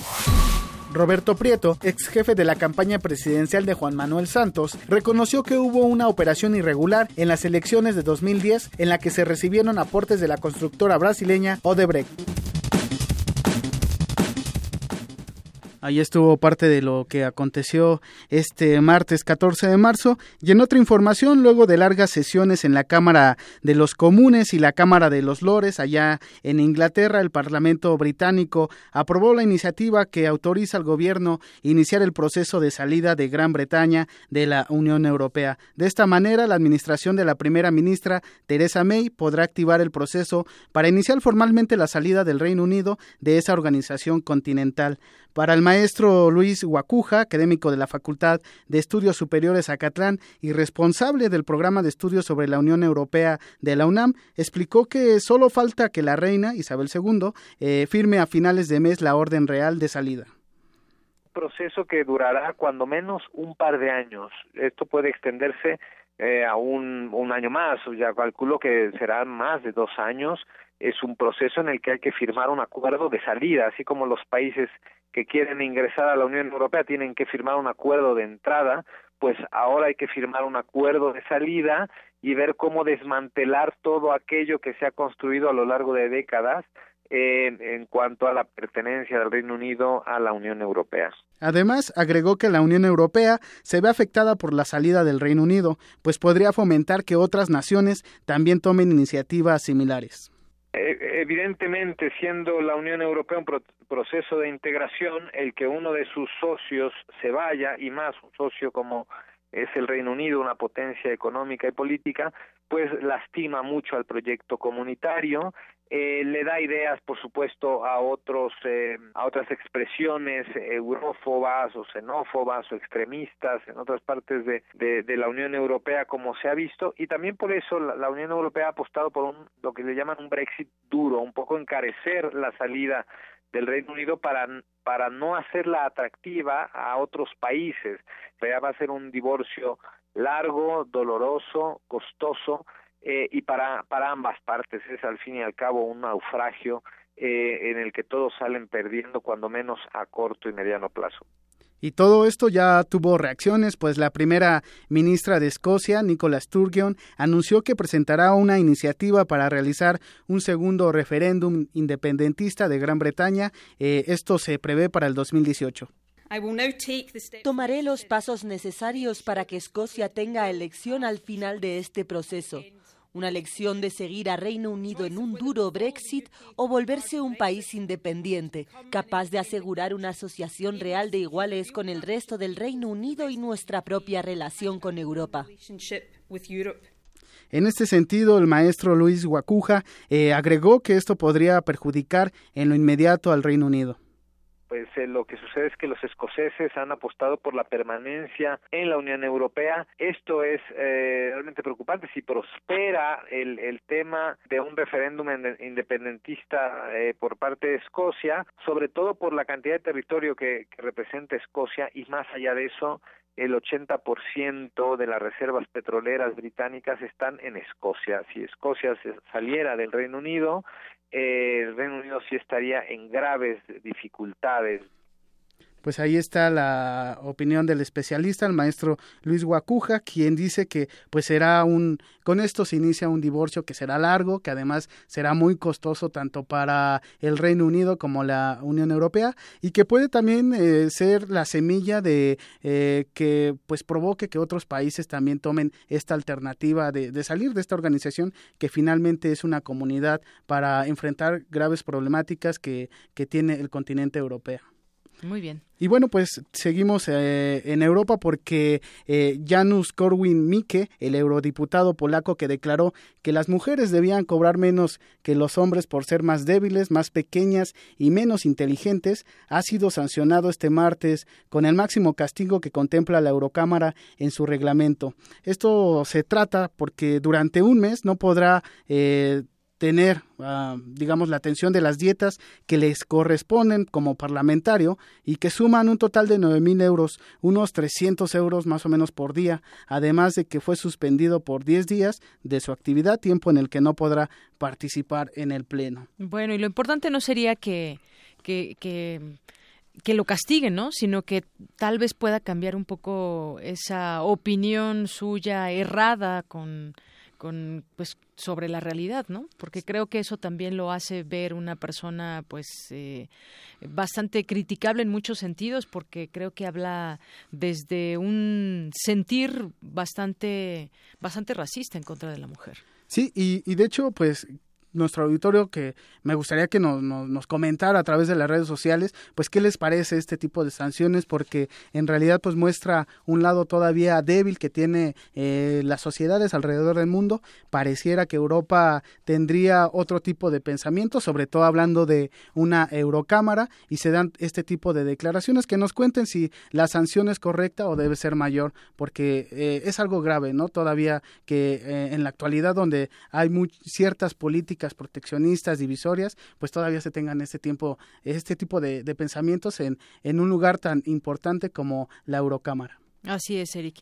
Y bueno, fíjate que en este sentido, hablando de, Europa, pues la justicia europea ya confirmó la posibilidad para una empresa prohibir en determinados casos a sus trabajadores portar cualquier signo religioso visible y pues obviamente nos referimos también al, al velo, a, a la burka que se usa y que hablan que no constituye una discriminación directa el no permitirla, porque son empresas, no son países, son empresas que están en, en algunos eh, países europeos. Y bueno, la prohibición de llevar un pañuelo islámico en una norma, es una, en una norma interna de una empresa privada, no constituye una discriminación directa por motivos de religión, es lo que anunció el Tribunal de Justicia de la Unión Europea.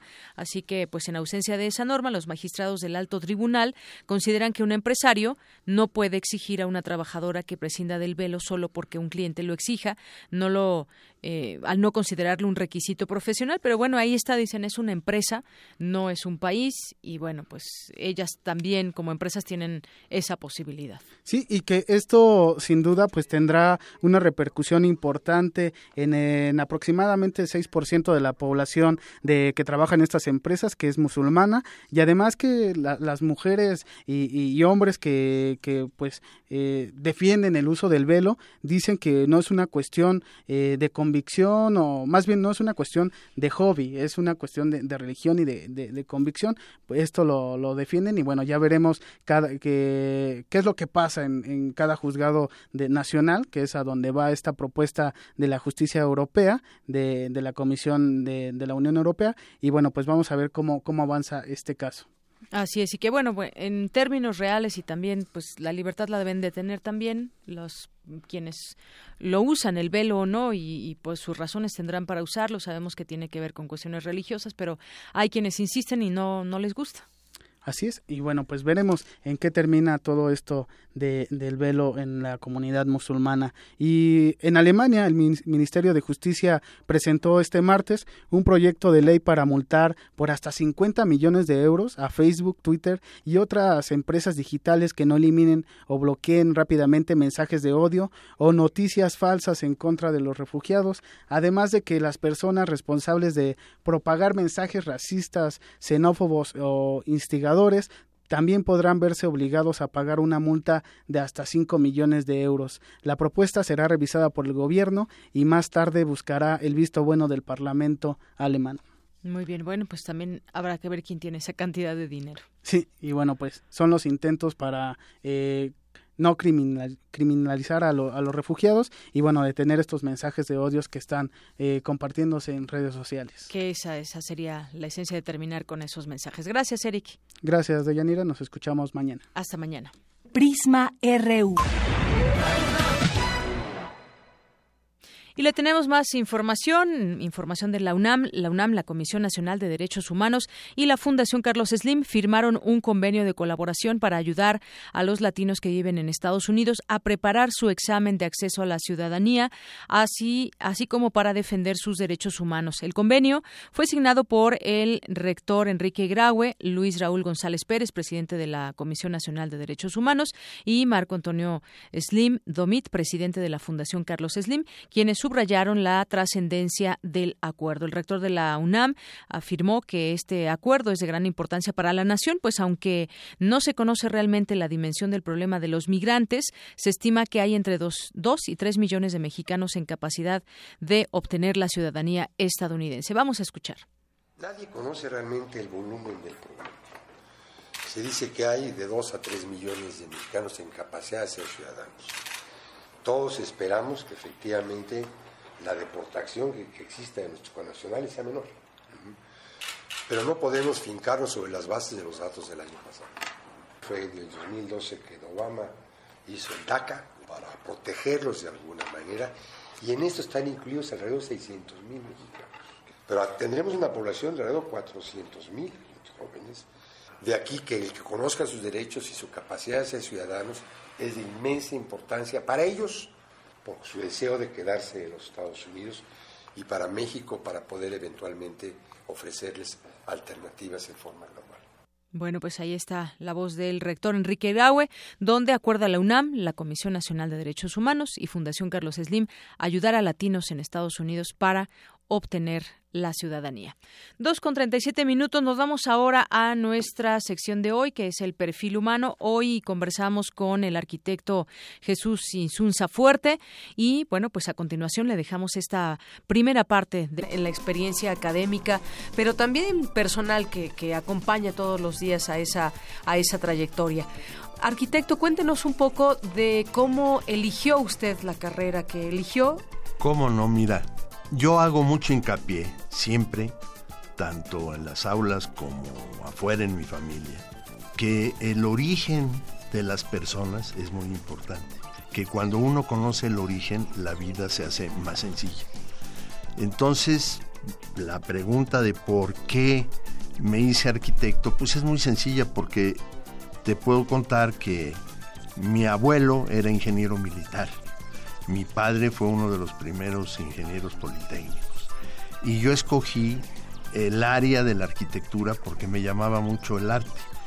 Eh, de tal manera que no me costó mucho trabajo, vi gran parte de la vida de mi padre, estuve cerca de él en construcciones importantes, otras no tanto, pero que finalmente despertaron mi interés y que desde la preparatoria me llenaron de grandes satisfacciones. Y justamente esto que decía, a usted le gustaba el arte, ¿no? Y uno puede decir, bueno, pues también hay otras carreras que se relacionan con el arte, pero ¿por qué arquitectura? Además, en este marco de, de, este, de estos 50 años que lo reconocieron como profesor, dijo que la evolución que ha tenido la enseñanza de la, de la arquitectura y los profesores de arquitectura en el siglo XXI deben de responder a un sistema contemporáneo de diseñar las distintas formas del atlas del hombre, incluyendo las diferentes tecnologías de enseñanza, los impactos al medio ambiente, la utilización de nuevas herramientas cibernéticas, es decir, la arquitectura también se va, va cambiando, se va modernizando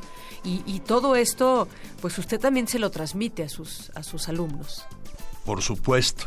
El cambio del quehacer de la arquitectura es fantástico. Yo creo que en todas las profesiones han sido cambios fantásticos. En lo nuestro, pues trasladarnos de un adobe, de un tabique, a una tabla roca, pues es un cambio muy interesante. Yo lo veo con las obras, con los arquitectos que trabajan junto a mí, que el que tiene que dominar desde una técnica hasta llevarlo a la computadora, hasta poder explicar y sobre todo no perder de vista algo que es interesante, lo estético y el costo, porque quizás los grandes artistas, muchos de ellos no tenían cortapisas económicas. Muchos de los grandes arquitectos no tuvieron este, problemas económicos. Pero hoy en día las obras de arquitectura tienen un costo y quizás haya arquitectos maravillosos que hacen sus obras y que no se fijan en el costo. Nosotros sí. Y en la Facultad de Arquitectura es muy importante que no se despeguen los muchachos de la realidad, del costo y de la estética de la obra. Así es, estas cosas tienen que ir en conjunto. Y decíamos de cómo ha cambiado a lo largo de los años, pero también todas estas manifestaciones que van de la mano, y en este caso usted lo, lo, señala y me gustaría que me, ampliara un poquito más sobre este, sobre ese tema.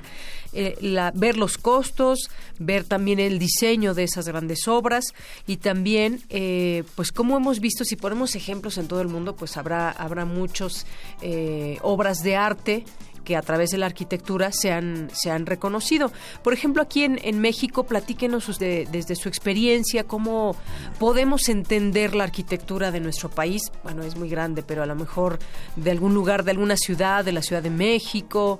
La Ciudad de México es una ciudad por demás interesante, en donde están imbuidos los alumnos de la Facultad de Arquitectura. Y podemos ir desde la esencia cómo fue, por ejemplo, después del sismo del 85.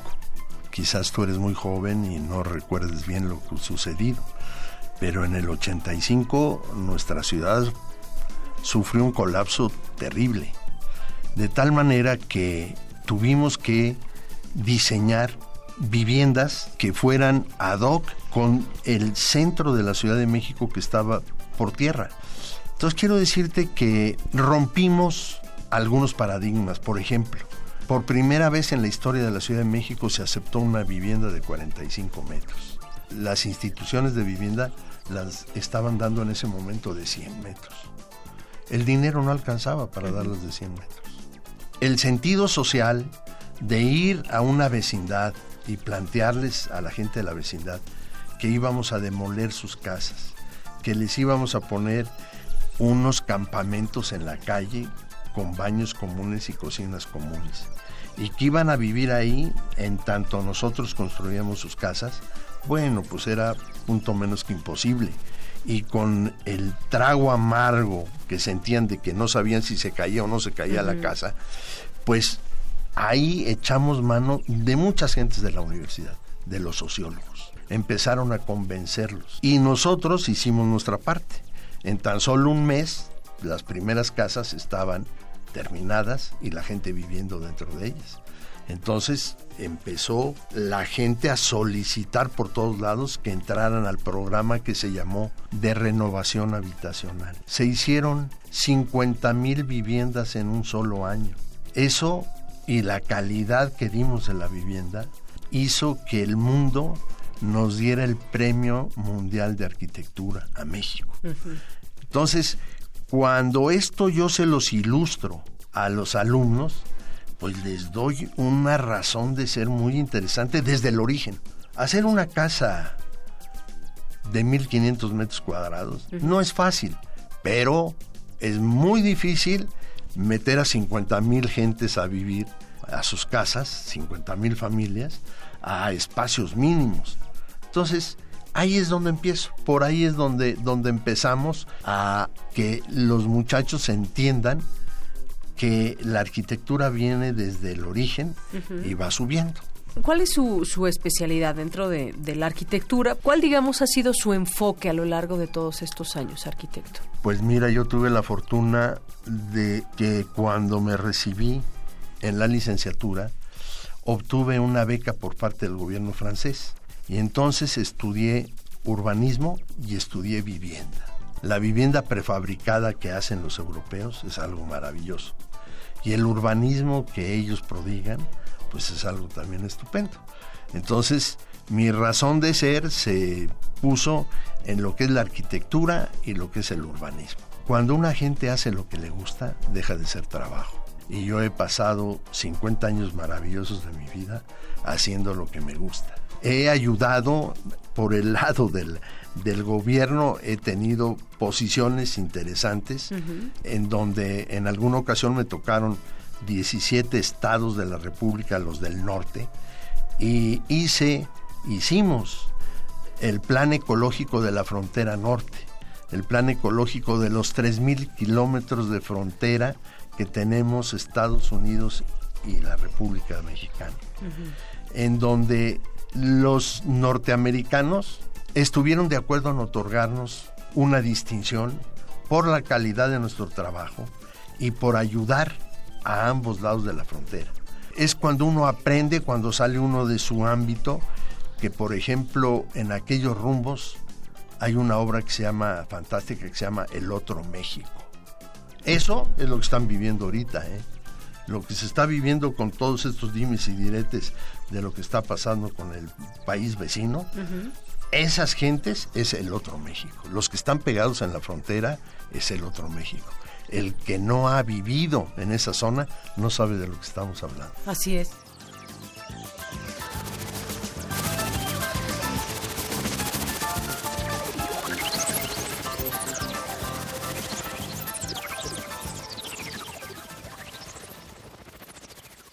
Prisma RU.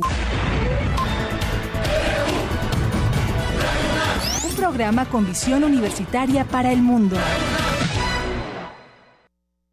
Continuamos. La siguiente semana le presentaremos la segunda parte de esta plática con el arquitecto. Son las dos con 48 minutos.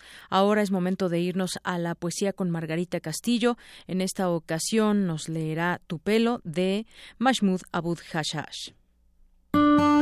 Poesía RU. Tu pelo. Mahmoud Abu Hasha Ash.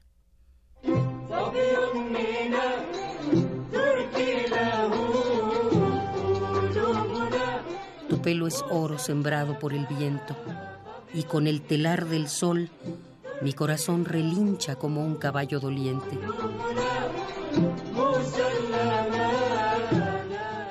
Pelo es oro y necesita un broche de luz.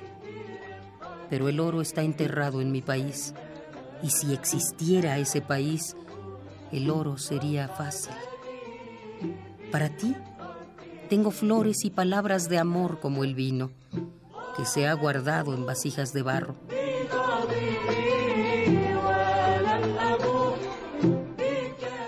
Para ti, tengo miel de rosas de las abejas de la poesía. Soltaré tu pelo para que caiga como trigo en el mortero del sol.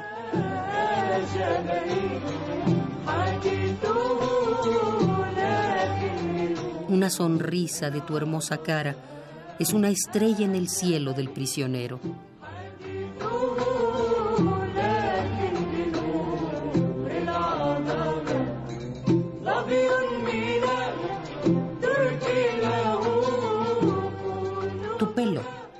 Mahmoud Abu Hasha Ash.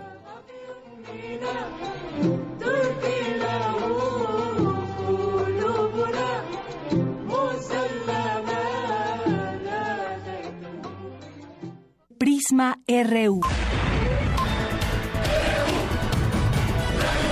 Un programa con visión universitaria para el mundo. Queremos escuchar tu voz. Nuestro teléfono en cabina es 55 36 43 39. Continuamos una dos de la tarde con 50 minutos. Nos vamos a enlazar con mi compañero Antonio Quijano que nos tiene información que eh, del Festival Internacional de Arte Urbano Constructo 2017. Cuéntanos, Toño. Buenas tardes. Buenas tardes, Villanera, te hablo auditorio de Prisma RU.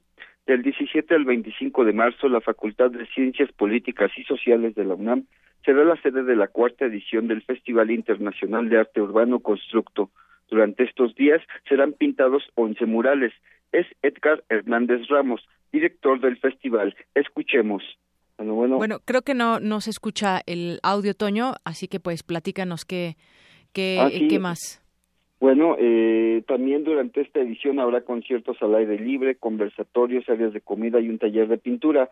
Edgar Hernández Ramos nos comentó que serán 11 artistas nacionales, a pesar de que el festival es internacional, serán pintados por artistas nacionales, ya que en México hay mucho talento, y en esta ocasión los muros de la facultad tendrán diversos temas en los que estos artistas plasmarán desde derechos humanos, diversidad de género, etcétera. Y eh, la cuarta edición del Festival Internacional de Arte Urbano se realiza gracias al apoyo de la Coordinación de Atención a Estudiantes y a, y a la dirección del plantel. Durante el festival, los días 22, 23 y 24 de, de marzo, va a haber conciertos aquí, en, en el estacionamiento. Entonces va, va, vamos a invitar a varias, varias bandas de rock a tocar esto nos está apoyando Discos Intolerancia, los de la Carpa Intolerante del Vive Latino.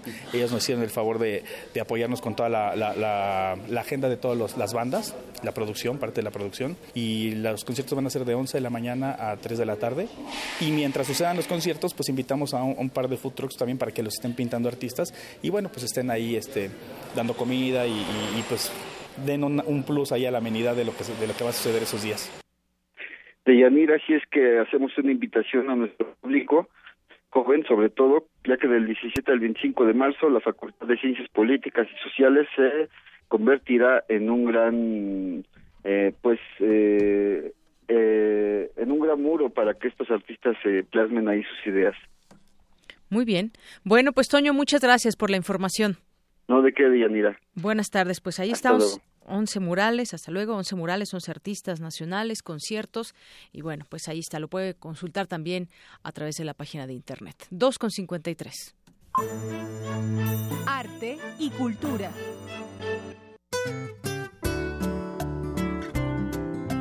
Vamos con Tamara y ahora ¿qué nos tienes Tamara? Buenas tardes. Muy buenas tardes. En el pasado otoño se llevó a cabo la filmación de Roma, una producción entre espectáculos fílmicos El Coyul y Participant Media, bajo la dirección de el ganador del Oscar, Alfonso Cuarón. Y esta mañana se llevó a cabo una conferencia de prensa de cierre de filmación de este filme del también director de Y tu mamá también y Gravedad. Roma recreará la masacre estudiantil de 1971 en la Ciudad de México. Por ello, durante el, el rodaje fue necesario cerrar algunas vialidades. Escuchemos parte de lo que menciona Alfonso Cuarón respecto a la logística de esta película Roma. Eh, eh, es inevitable que un, rodaje eh, cause, molestias al público. Y se trabajó muy, muy en coordinación con las autoridades, con, los vecinos de los lugares, de, los locales, de los lugares donde estamos filmando, pero también con los vecinos. Esto fue muy importante y no lo pensamos frívolamente cuando requerimos esto y lo explicamos. esto lo hicimos para recrear un momento histórico que es una llaga en la conciencia del mexicano, que son los eventos del 3 de junio. Por eso mismo, y era, era esencial filmar esta escena en donde sucedieron los hechos. Entonces, no, no, a lo que voy es que quiero, así como agradecer, también quiero pedir disculpas a las molestias que la película pudo haber ocasionado que tratamos en todo momento de minimizar, pero fueron inevitables. Olvídate de la parte además logística. Hay una parte de luz, de vida, de humana, que hace una gran diferencia estar en esta ciudad. En esta también estuvo presente el director artístico Eugenio Caballero, quien resaltó la parte precisamente artística de esta película de época. La naturaleza del proyecto, eh, siendo un proyecto de época,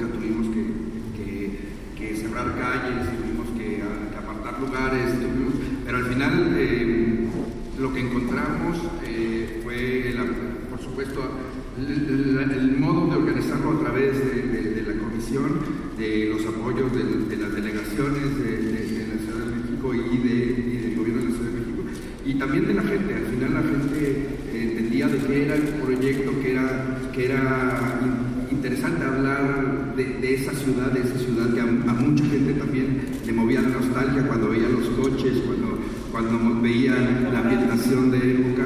Este, y, aunque, aunque sí, sí, sí se, cerrar una calle es molesto, al final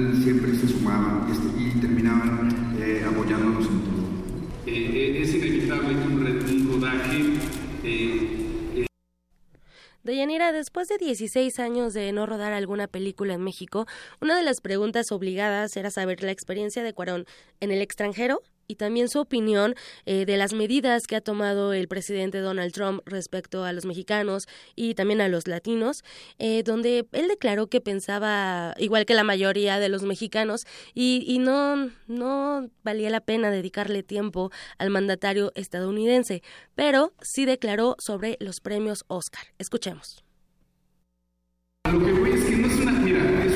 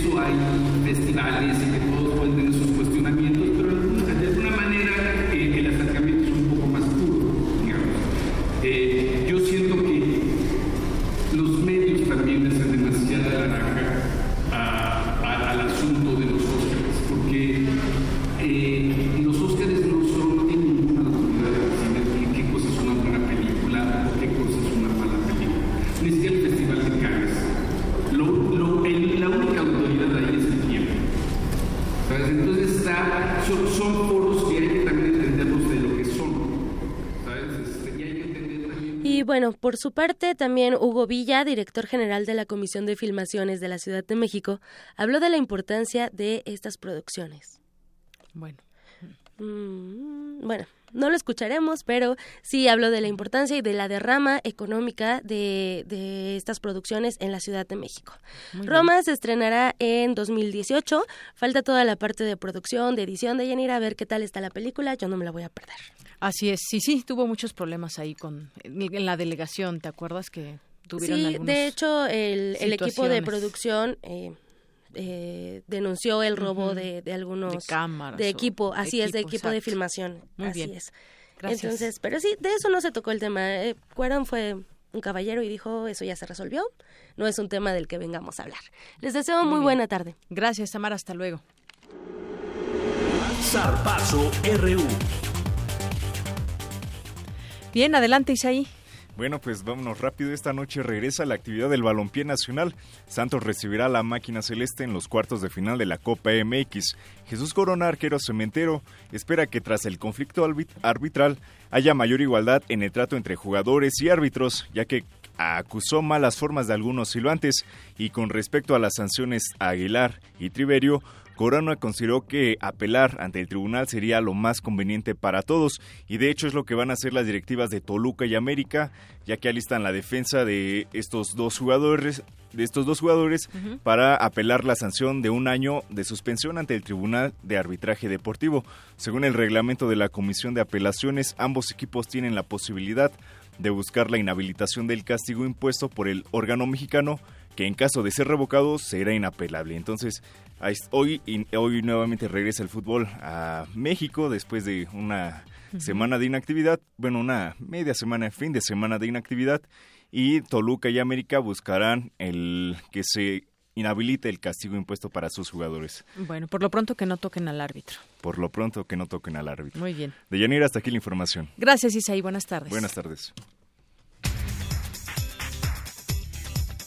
Y nos vamos rápidamente al, a la información de última hora con mi compañera Virginia Sánchez. Vicky, adelante. Hola, ¿qué tal? Muy buenas tardes. Pablo Escudero, presidente de la mesa directiva del Senado, determinó que en ese recinto que no se puede reconocer ni a Raúl Morón ni a Dolores Padierna como líderes formales de la bancada perredista. Al respecto, Raúl Morón pidió a la mesa directiva respetar la decisión de los legisladores que lo eligieron como coordinador. El embajador de Canadá en México, Pierre Allary, señaló que la renegociación del Tratado de Libre Comercio de América del Norte deberá realizarse con la participación de los tres países y no de manera bilateral. Hasta aquí la información. Muy buenas tardes. Gracias, Vicky. Buenas tardes. Gracias a usted que nos sintoniza. Soy de Yanira Morán. Nos escuchamos mañana en punto de la una.